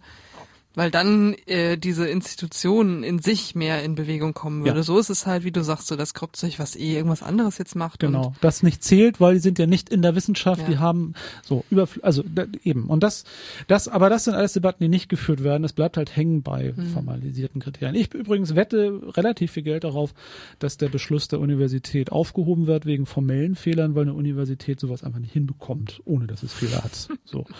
Das ist dann aber auch egal. So, die Wette können wir lassen. Also, das Pluggen ist nicht nur ein Spaß, um CDU-Ministerinnen und Minister ihres Amtes zu entfernen, sondern kann auch vernünftig genutzt Genau. werden, indem man mit ähnlicher Software sich um sich selber kümmert. der Textvergleich als grundlegend Kulturtechnik Da sagst du was. nicht ausgedient hat.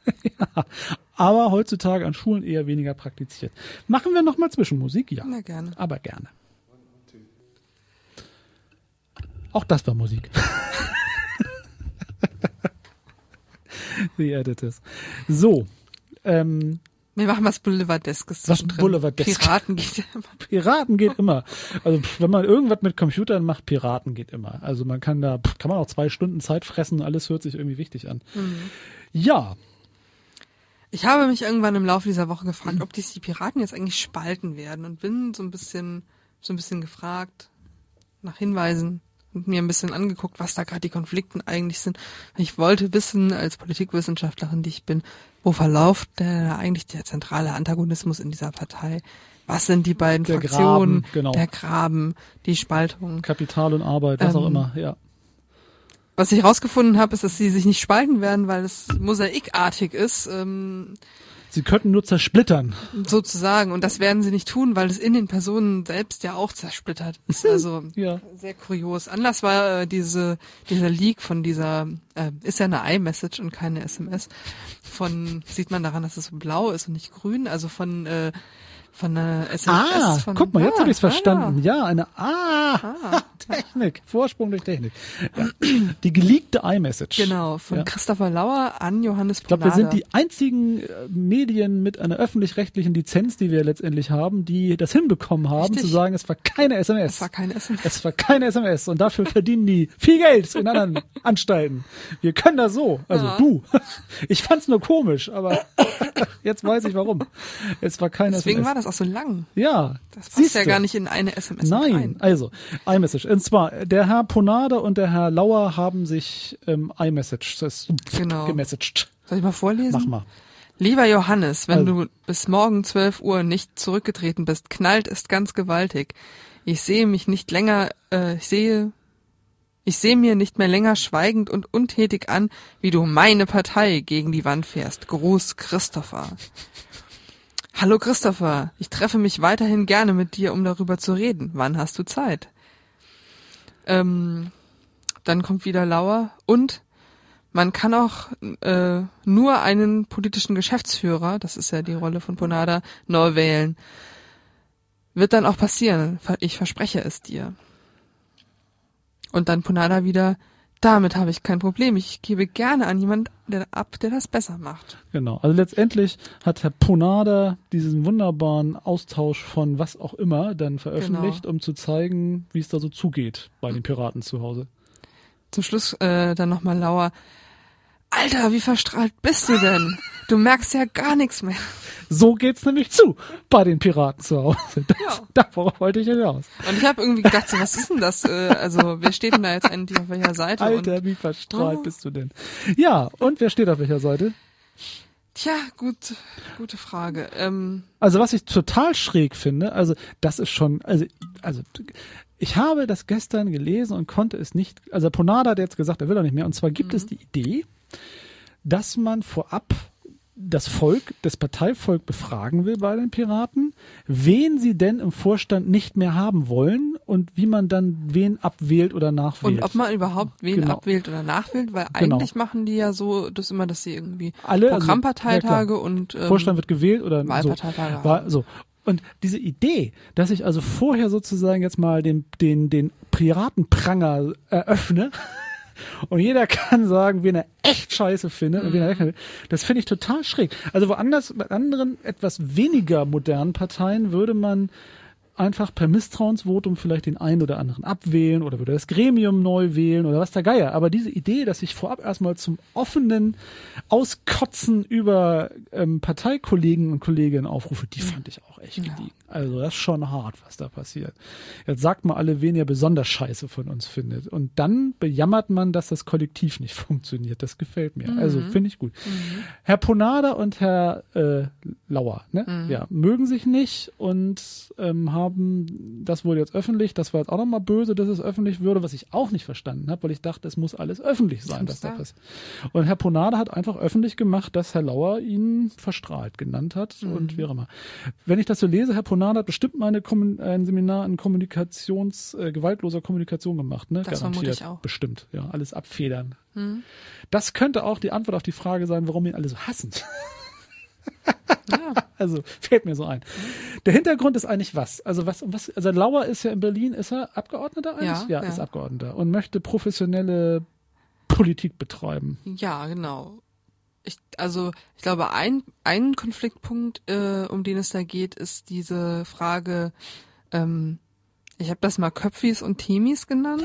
ja. Also ähm, das die, also die Frage, in, inwiefern kann man weiterhin gegenüber der Presse sagen, dazu haben wir noch keinen gemeinsamen Parteibeschluss, deswegen kann ich nicht, was dazu wir nichts sagen. Ja. Oder sollen nicht doch einzelne Leute wie im Nerz, Lauer, Sch, äh, Schmöller? Nee, was, wie heißt der? Egal. Egal. Ähm, Aber nicht, halt. aber nicht Ponada auf alle genau. Fälle. Ja. Einfach vorausgehen und sagen, ich, Ich sehe das so, ich kann das auch ableiten aus unseren gemeinsamen Werten, aber erstmal Mhm. sehe ich das so und wir sehen das so. Ähm, das ist, glaube ich, so ein Punkt, wo dann auch zum Beispiel der Ponada äh, gegenläuft, weil er halt sagt so, nee, Basis, Basis, Basis, Basis. Ich finde das auch eine total, also ich habe, also das ist ja der neue, der Schlömer heißt er, glaube ich, ne? der neue genau. Parteichef da, fand ja das eine tolle Idee, weil man halt keine Programmbildung hinbekommt. Nur, ich finde das so toll. Ich stelle mir gerade vor, dass man jetzt Leute reden lässt, die wichtig sind, was sie wollen. Dann sitzt Herr Lauer bei, bei Lanz oder bei Jauch und sagt also, ich finde zu dem Militäreinsatz in Mali folgendes. Ist ja die nächste Frage, ja, was findet Ihre Partei? Ja, die Partei muss sich noch eine Meinung bilden, aber ich finde folgendes. Das hilft irgendwie auch Ja, nicht. so ist das im. Moment. Ich glaube, was die gerne hätten, ist, dass Ja. der Lauer auch sagen kann, also wir finden folgendes. Ja, aber wenn es kein Wir gibt, Tja, ich meine, das kann man doch nicht. gibt's ja sonst auch nicht immer. Also ich meine, wenn der, wenn der Steinmeier irgendwas sagt, da hat ja auch keine SPD-Basis dazu Naja, es irgendwann mal eine gibt- Abstimmung gemacht. Das stimmt. da gibt's halt bedingt. noch so irgendwie 150 Jahre Tradition, aus der man irgendwas Ja, ableiten kann. stimmt. Ich glaube schon, dass es so ist, dass wenn, wenn die, die, die Hohlbratzköpfe, Vorzeigeköpfe einer anderen älteren Partei eine Position vertreten in Fachaufgabe, dass da schon eine Position hintersteht, dass sie genau das sollen in also und wenn das zu doll wird, dann gibt's Krawall. Also gerade bei Mhm. der SPD gibt's dann Krawall. Es gibt keine 100% Meinung. Ich glaube, das Problem ist eher, es gibt Mehrheitsmeinung. Es Mhm. gibt Kompromisse und Mehrheitsmeinung. Ja, und es gibt, glaube ich, auch so ein Verständnis dafür oder ein Gefühl dafür in der Öffentlichkeit, im Diskurs, wo was eine Privatmeinung ist und wo nicht. Genau. Und was Also wenn, passt. wenn, ja. äh, ja.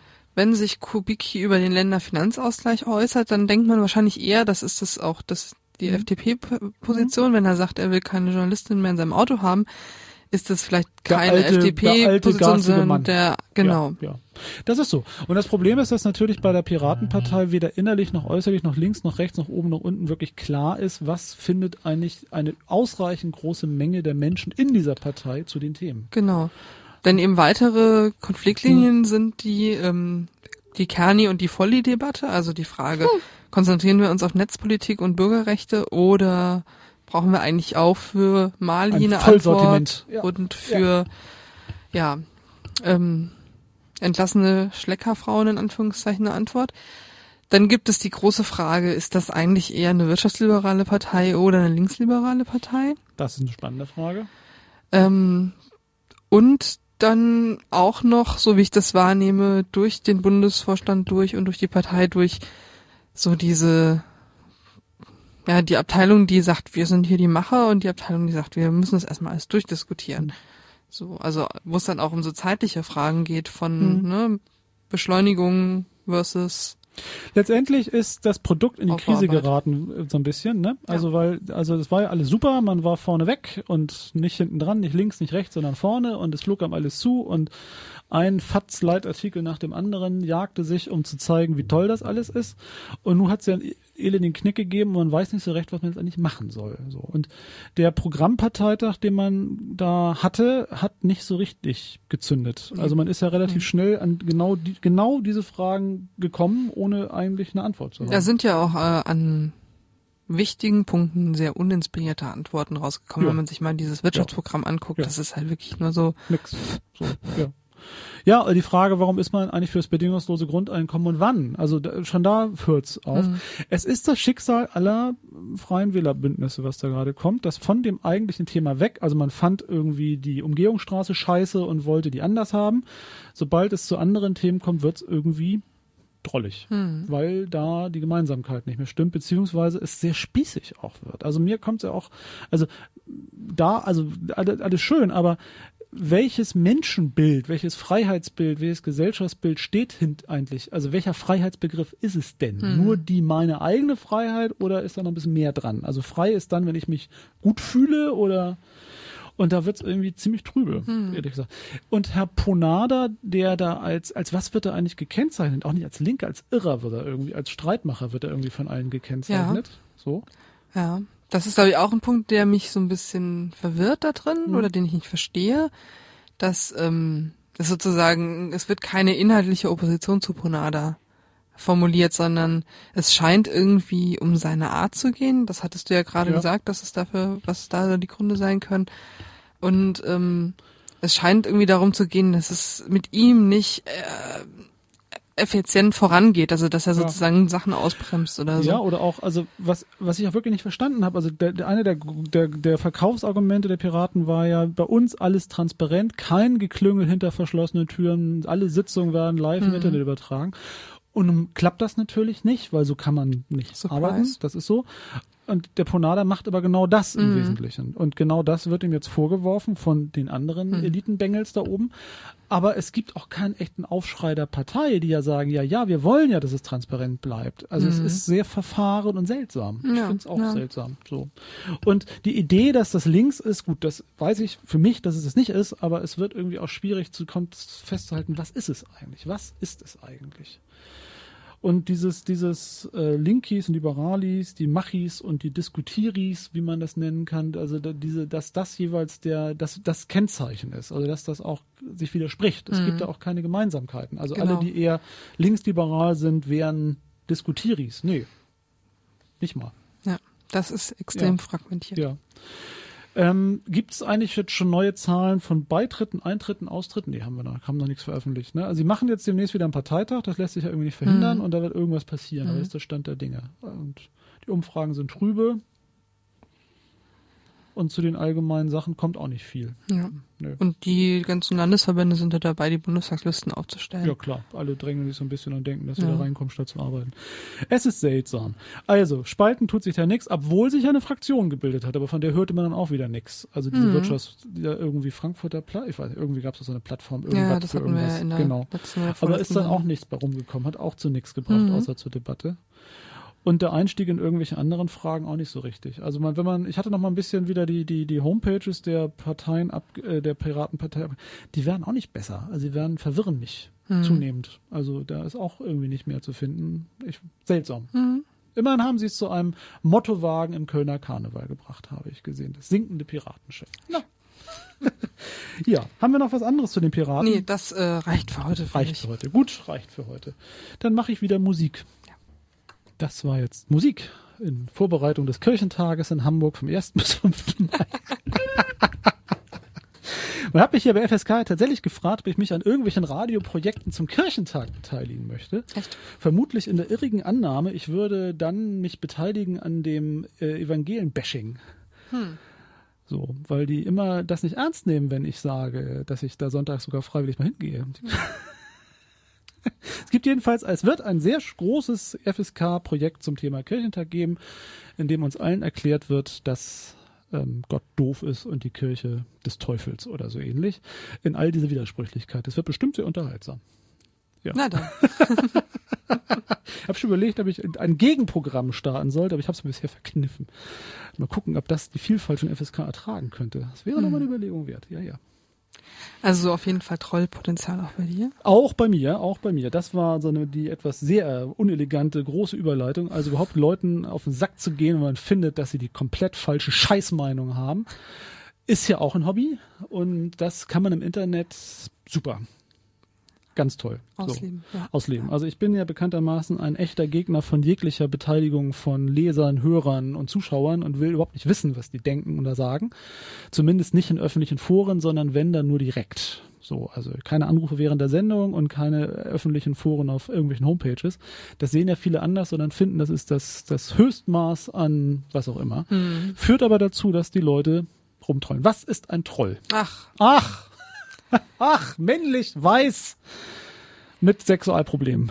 ach, nee, Nicht mal das. nee, nein, nee, nein, nein. Ich glaube, das bringt nichts an, an solchen Definitionen rumzudoktern an der Nein. Stelle, sondern man muss sich angucken, was es für Auswirkungen hat, So was für Formen das konkret annimmt und wie man damit umzugehen Denn gedenkt. der Troll ist eigentlich egal, sondern das Trolling ist das Problem. Ja. Nämlich, dass Leute, die eine Position in der Öffentlichkeit vertreten, im Internet, also auch, also nicht nur der Politiker, der das professionell gegen Geld macht, sondern Mhm. eben sich als Blog sich in irgendeiner Form äußert, bekannt zu sein, so viel ekelhaften Dreck, Zeugs und ungefragt Meinung abbekommt, dass das ganz schön übel ist. Hm. Ja. Ja, und das ver vermischt sich dann halt an manchen Stellen auch mit anderen Erscheinungsformen wie Stalking. Das Verfolgt Belästigung. Belästigung, das unter Druck setzen, das Einschüchtern, weil natürlich ähm, das nicht darum geht, klar zu machen, ich finde das total scheiße, was du sagst, sondern ich will, dass du aufhörst, das zu sagen, was du sagst. Ich will das abknüpfen, abwürgen, weil ich es nicht ertrage, dass du das meinst, was du meinst, dass du das mitteilst, was du mitteilst, dass du das glaubst, was du glaubst. Letztendlich ist das ganz banal ähm, ausgelebter Faschismus. Ich ertrage es nicht, dass jemand etwas anderes meint, als ich es tue. Größer, kleiner als wie auch immer, anders als ich es tue und will das mit aller Macht weghaben. Und da keine Autorität kommt, in dem das verbietet, bin ich jetzt selber mal voll der Ober Orang-Utan, das Alpha, was auch immer und mach das weg. Das ist so. Ich sage nicht einfach, ich finde es falsch oder ich sage, ich finde es sehr falsch, sondern ich will, dass das aufhört. Das ist böse. Das ist sehr böse und das ist sehr ekelhaft. Hm. So, das ist ähm, und hat Erscheinungsformen, äh, die wirklich übelst sein können. Wir hatten ja hier auch berichtet über dieses Projekt Hatra.org, also gibt's ja auch immer noch die Seite, Ja. die aus Foren, also jetzt Aus eher Blogs, Blogs, Blogkommentaren. Blogkommentare, übelsten Dreck, Ja. den äh, da verzapft wird, öffentlich macht. Und es gab jetzt aktuell auch wieder in dieser ganzen, das war, hatte mit, hat das mit der Aufschrei, hatte mit der Aufschrei. Ja, ich glaube, mal, ne? ähm, ausgelöst, wie auch immer. Also es Es kam auf jeden Fall auch in dem Ja. Kontext dann auf und wurde verlinkt in dem Kontext. Ähm, ein Artikel auf äh, serotonic.de von einer Frau, die ähm, unter dem Titel, weil das hier eben doch nicht nur das Internet ist, darüber schreibt, wie sie seit 2006, also seit über sechs Jahren, ähm, mit einem mit Echt, einem ja. Stalker zu tun hat, der angefangen hat, auf ihrem damaligen Blog zu kommentieren, ihr immer wieder auch ja, Kommentare hinterlassen hat, weit über 1000, sagt sie, Nachrichten, E-Mails auch geschrieben hat in ihr Postfach. Sie hat dann irgendwann ähm, das Blog geschlossen und ein neues Mhm. aufgemacht und auch ein neues aufgemacht in dem Versuch da Mhm. nicht, also die, den Übergang nicht transparent zu machen. sich zu lassen, ja. Und er hat es wiedergefunden und äh, weitergemacht, hat ähm, ja sie ähm, mit Fotos von sich belästigt und ihr unterstellt, dass sie Probleme hätte und Hilfe bräuchte. Und ja, ich will das jetzt, glaube ich, gar nicht alles ausführen. Ähm, was interessant ist dabei, ist, dass die Frau dann durchaus auch versucht hat, sich dagegen zu Wehr zu setzen. Genau. Nicht nur, indem sie ein neues Blog aufgemacht hat, sondern die ist auch zur Polizei gegangen. Und was dort halt passiert ist, ist eine weitere Odyssee, die äh, ja schon mal damit anfängt, dass der Polizist dann dort vor Ort, oder vielleicht war es auch eine Polizistin, das schreibt sie hier nicht, sagt, dass das im Internet ja auch keine Regeln gäbe. Mhm. Ähm, trotzdem konnte die Person ermittelt werden, die hinter diesen Kommentaren steckt. Ein Matthias S. aus K. Ähm, und das ging dann halt immer so weiter irgendwie. Es gab durchaus auch Gefährderansprachen durch die Polizei, ähm, die ohne Wirkung bleiben. Er hat immer Mhm. weitergemacht. Ähm, und irgendwann wurde es dann auch eingestellt, weil so in der Begründung es an der schwerwiegenden Beeinträchtigung der, in der Lebensgestaltung des Opfers fehle. Ist Ja. ja nur ein Blog. Ist ja nicht so wichtig. Kann sie auch lassen. Ja. Genau.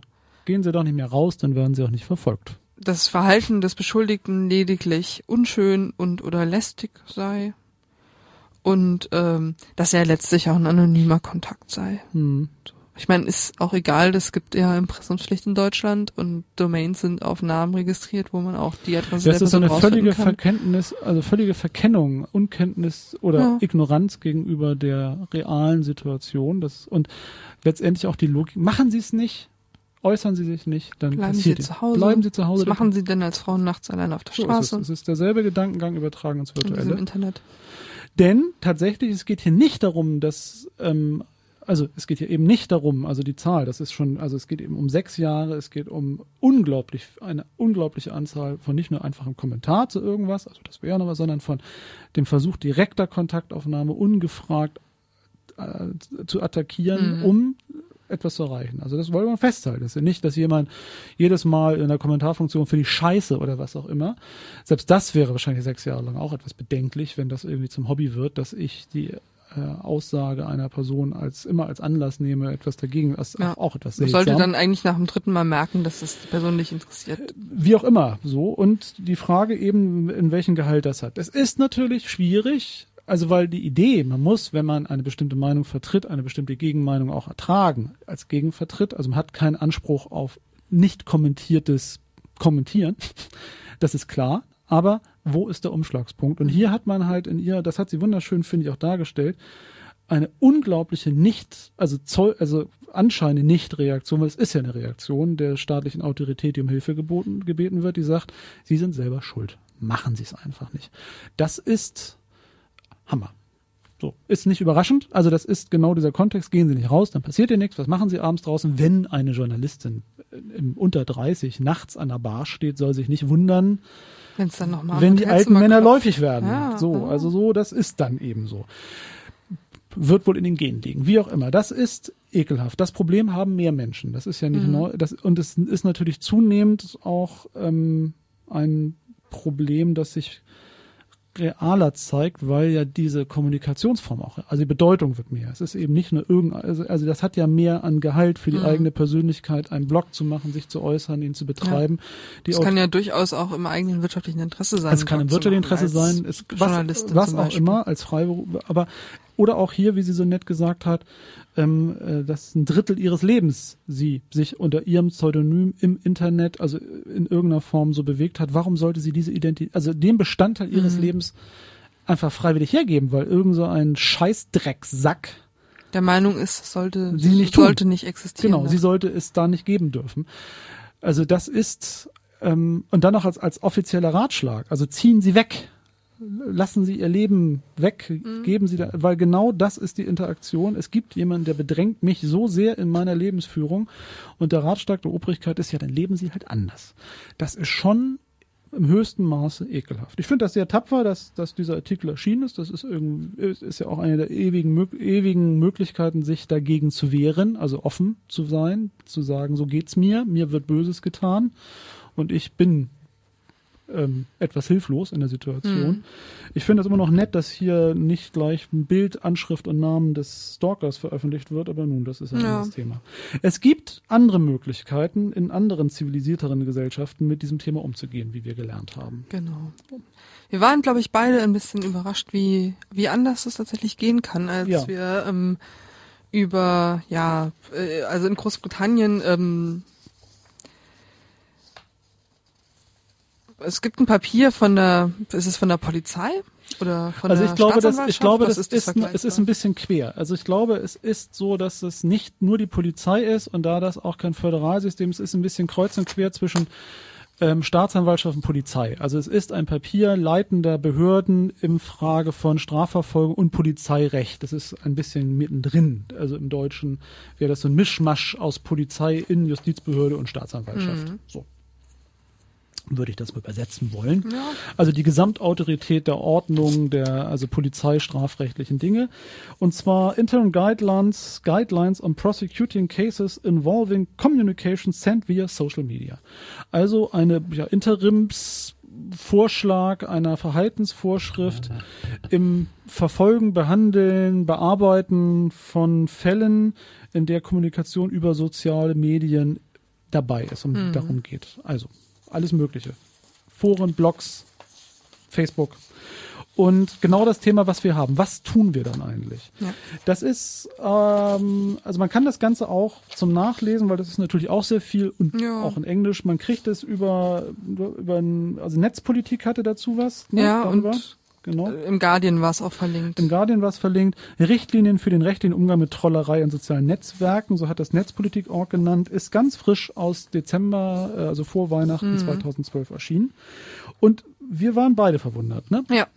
Was sie da versuchen, ist äh, eine Problemdefinition zu machen und zu gucken, ab, ab wann muss man da eigentlich oder ab wann ist es äh, gerechtfertigt oder im öffentlichen Interesse auch notwendig, Aber wann ist das Ähm, Problem ein öffentliches Problem? ja, Sachen nachzugehen. Und das ist natürlich schwierig in dem Bereich. Also was sie zum einen halt schreiben, ist, dass äh, wenn man sich die Gesamt, das Gesamtaufkommen an Kommunikation im Netz, das äh, öffentlich oder halböffentlich ist, anguckt, das sind Massen und ähm, da drin sind auch Unmengen von krassen Witzen, merkwürdigen Humor, komischen Grenzüberschreitungen und Abweichenden Meinungen, seltsamen Meinungen, seltsamen, was man wichtig findet, Falschbehauptungen.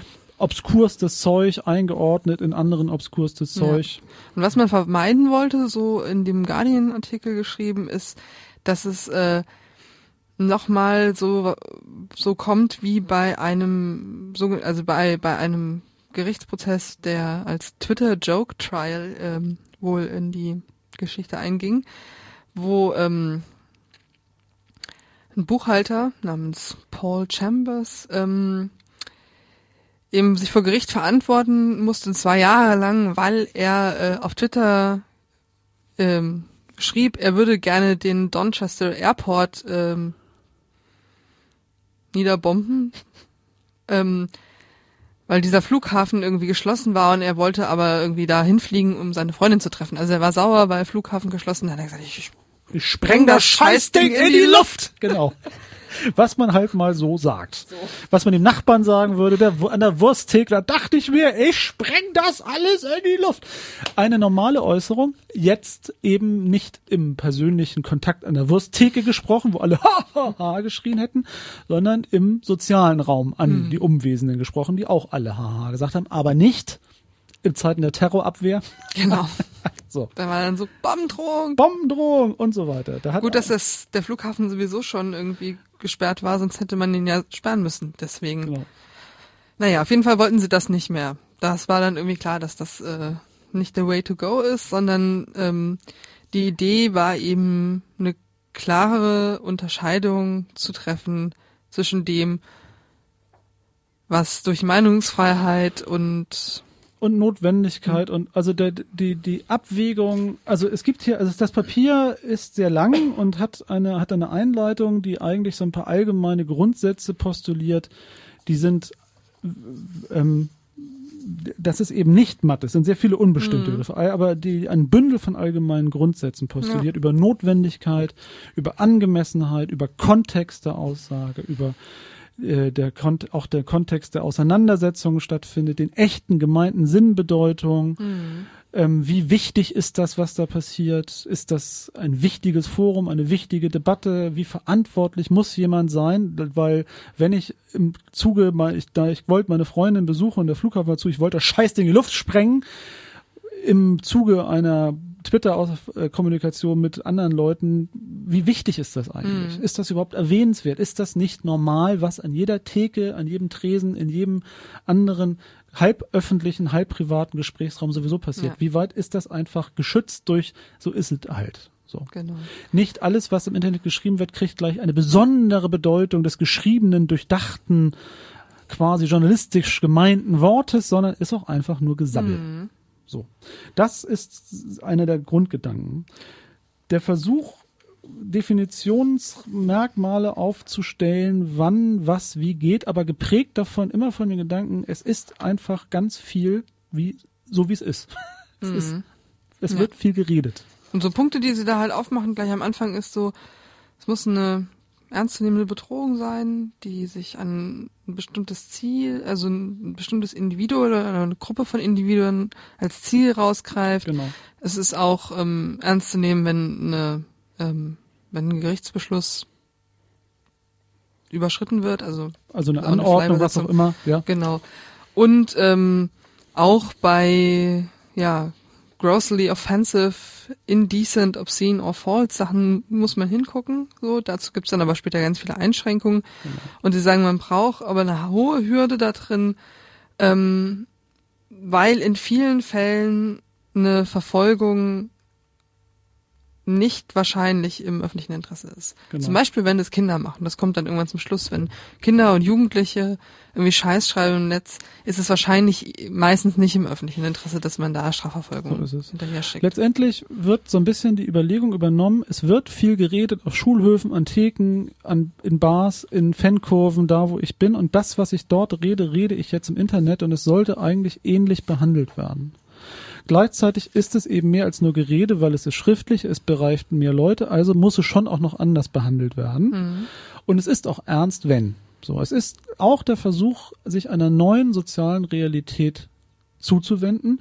Und das Spannende ist, diese Interimsrichtlinien sind mit offenen Fragen und Fragebögen an die Welt verknüpft. Wie finden Sie das? Ja. Es soll bis Mitte März darauf geantwortet werden, ob das tunliche, zweckdienliche, gangbare Konkretisierung eines neuen, einer neuen sozialen Realität sind. Und das alleine ist, glaube ich, für deutsche Verhältnisse unvorstellbar. Ja. Also, dass eine öffentliche, von, von staatlicher Seite offene Debatte, also nicht, Sie dürfen jetzt mal was schreiben, sondern eine wirklich ernst gemeinte, sehr konkrete, sehr inhaltsvolle Debatte geführt wird mit dem Verweis, also hier weniger auf Normen als auf Rechtsfälle und mit der Frage, ob man zustimmt, ob man das anders sieht, welche Ergänzungen man hätte und ob es das Problem trifft, ob es überhaupt zweckhaft ist. Ja. Das ist, das hat mich, glaube ich, am meisten beeindruckt, dass das und zwar, das ist offensiv. Es wird nicht ein fertiges Produkt vorgestellt, sondern eine dynamische, sich gerade entwickelnde Versuch, neue soziale Realitäten zu fassen mit dem Verhaltenskodex und wann soll staatliche Intervention erfolgen und wann nicht. So Blogposts wie äh, der von Serotonic zeigen ja, dass das auch hier ein Problem ist, dem man sich mal annehmen müsste. Unbedingt. Ja. Wenn das aber hier diskutiert wird, dann sieht das so aus. Dann sagt der Innenminister, wir brauchen die Vorratsdatenspeicherung. Unbedingt. Und dann sagen die, sagt die Netzbewegung, der Innenminister versteht das Internet nicht. Der denkt, wegen jedem dummen Witz muss man Leute einsperren. Ja. Und das ist Terrorismus. Und am Ende, ja, steht Und- dann aber der Polizist auf der Wache rum und sagt so, ne, dann müssen sie hier einen Block halt schließen. Da können wir jetzt auch nichts machen. Das ist sowieso alles anonym im Internet. So. Ja, und stattdessen wird hier die Frage wirklich gestellt, ist das im öffentlichen Interesse? Gibt es andere Dinge, die mit öffentlichem Interesse sind? Und das öffentliche Interesse ist eben nicht nur das Interesse des Staates, sondern der Allgemeinheit.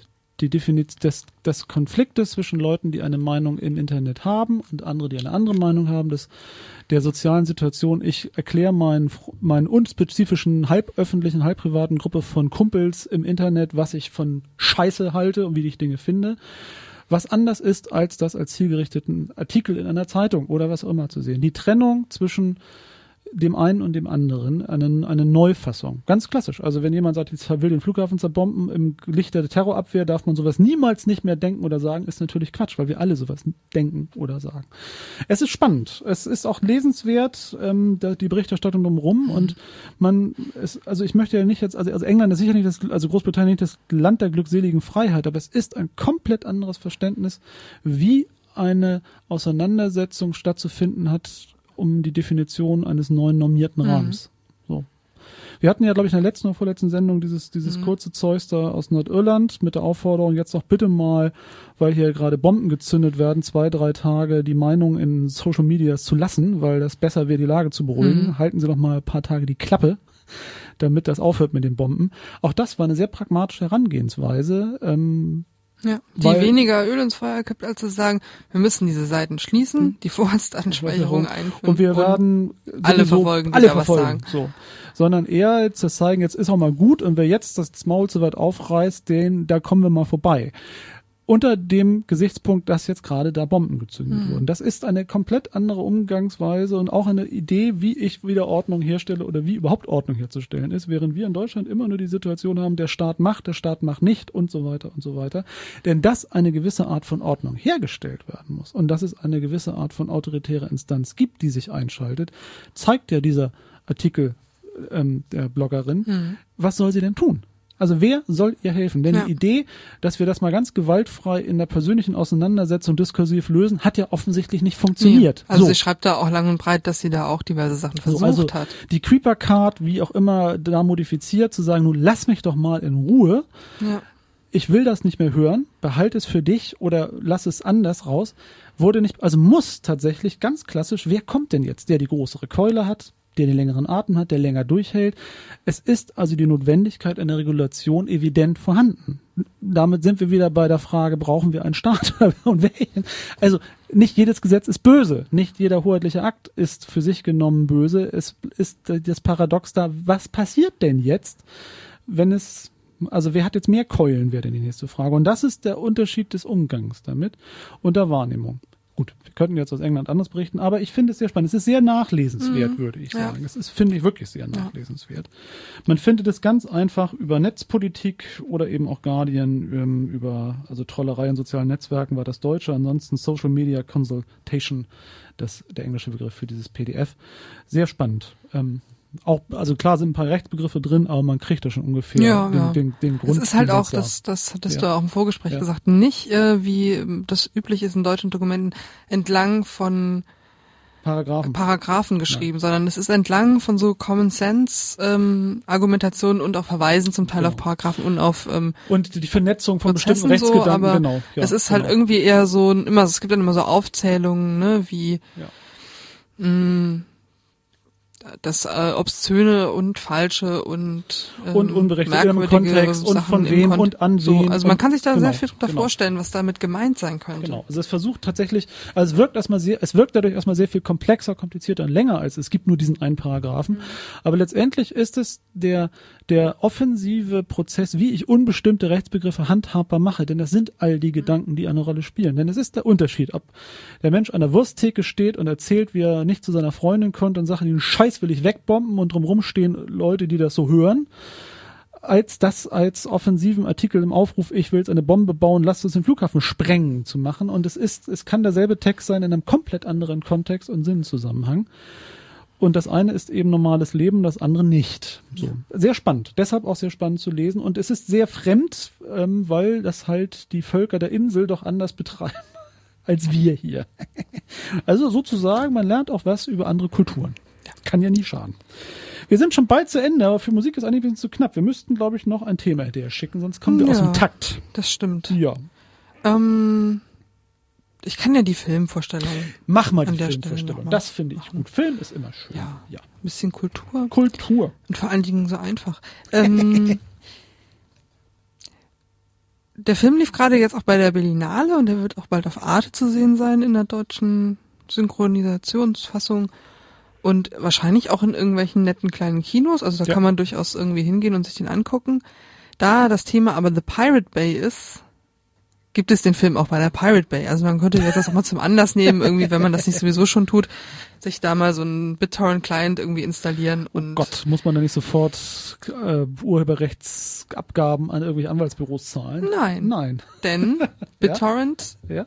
Die Technologie kann man ja für alle möglichen Daten benutzen. Das Da kannst stimmt. du auch Linux-Distributionen Okay, drüber teilen gut. oder solche Filme, die unter freien Lizenzen geschrieben, äh, ge gemacht worden sind. Ähm, alles weitere dann aber eben Im Film. so. Ja. Und ähm, der Film, also ich fand den ganz interessant. Es geht um die drei Gründer oder Mitgründer von The Pirate Bay, dieser großen BitTorrent, ne, ganz Tausch- viele Austauschplattform, ja. Austauschplattformen, Ja. Ähm, die größte der Welt, die in Schweden in den letzten Jahren vor Gericht standen, die Mhm. auch alle verurteilt sind mittlerweile. Ähm, und was man da so ein bisschen erfährt, ist tatsächlich, was haben die so, also wie sind die so drauf, was haben die für Hintergründe? Und die sind unterschiedlich.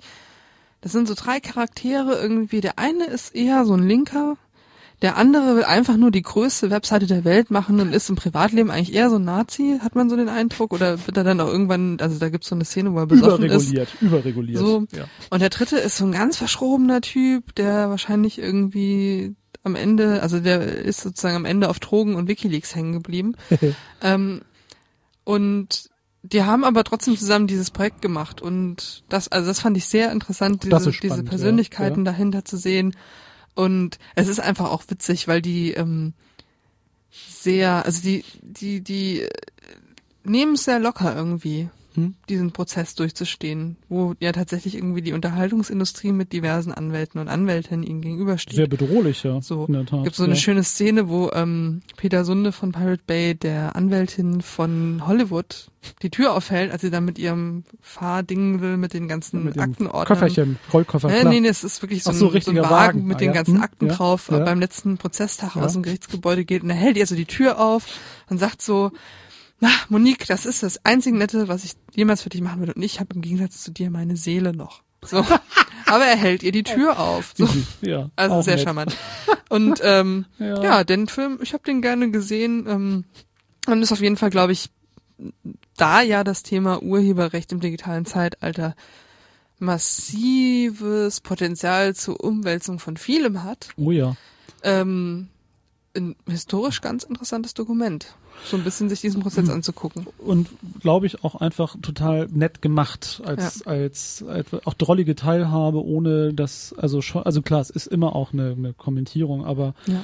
ähm, auch das unfertige und seltsame und ungeplante und auch das widersprüchliche und das sehr banale an dieser Idee äh, zu zeigen im Clash of Cultures also Mhm. das kann ich mir schon also da ich also ich habe nur einen Arte-Teil dazu gelesen. Die haben Mhm. ja angekündigt, sie stolz sind, dass das jetzt ihr Film ist. Ja. Aber eben äh, die, die Schwierigkeit der vorhandenen Industrie, damit klarzukommen, was die neue Mhm. Technik an neuem Setting und neuem sozialen und Wirtschaftsraum da eröffnet. Und das ist natürlich so wie immer das Unplanbare und das Assoziative sich da ganz gut spiegelt in Mhm. den Protagonisten der Pirate Bay Leute. Wobei mir dieser Nazi nicht so klar war. Ich hatte nur den, den in Drogen versumpften Hippie noch vor Mhm. Augen, glaube ich. Ja. Der Film heißt, ähm, ich sag's mal auf Deutsch ausgesprochen, TPB AFK, also The Pirate Bay Away from Keyboard. Auch schön, ja. Und gibt's, glaube ich, sogar zum Runterladen oder Ja, ja, sowas, genau. Ne? Also unter Common Sense oder was auch immer. Äh, alle Creative dürfen. Commons. Creative Commons, wie es auch immer. Ähm, ähm, Dingsbums und aber in Deutsch irgendwann auf Art. Ich glaube schon für den nächsten Monat oder übernächsten. Mhm. Ich habe es nicht genau. Also es war jedenfalls schon im Arte-Verwertungs. Wir sind stolz, dass wir tolle Filme machen Programm. So sieht das aus. So sieht das aus. Damit sind wir auch durch Ja. für diesen Monat und ich bin nächsten Monat nicht da. Darum werden wir wahrscheinlich nicht senden oder wahrscheinlich nicht. Es wird auf jeden Fall schwieriger. es wird schwer. Wir werden uns noch was einfallen lassen. Im Zweifelsfalle, es ist ja nur freies Radio. Machen wir einen Monat später doppelt Inhalt in der gleichen Zeit. Man weiß es nicht. Reden wir einfach ein bisschen schneller. Reden wir ein bisschen schneller. So soll das sein. In diesem Sinne, an alle, die es jetzt gehört haben und die es verpodcastet bekommen, noch einen schönen Tag. Adios. Ciao.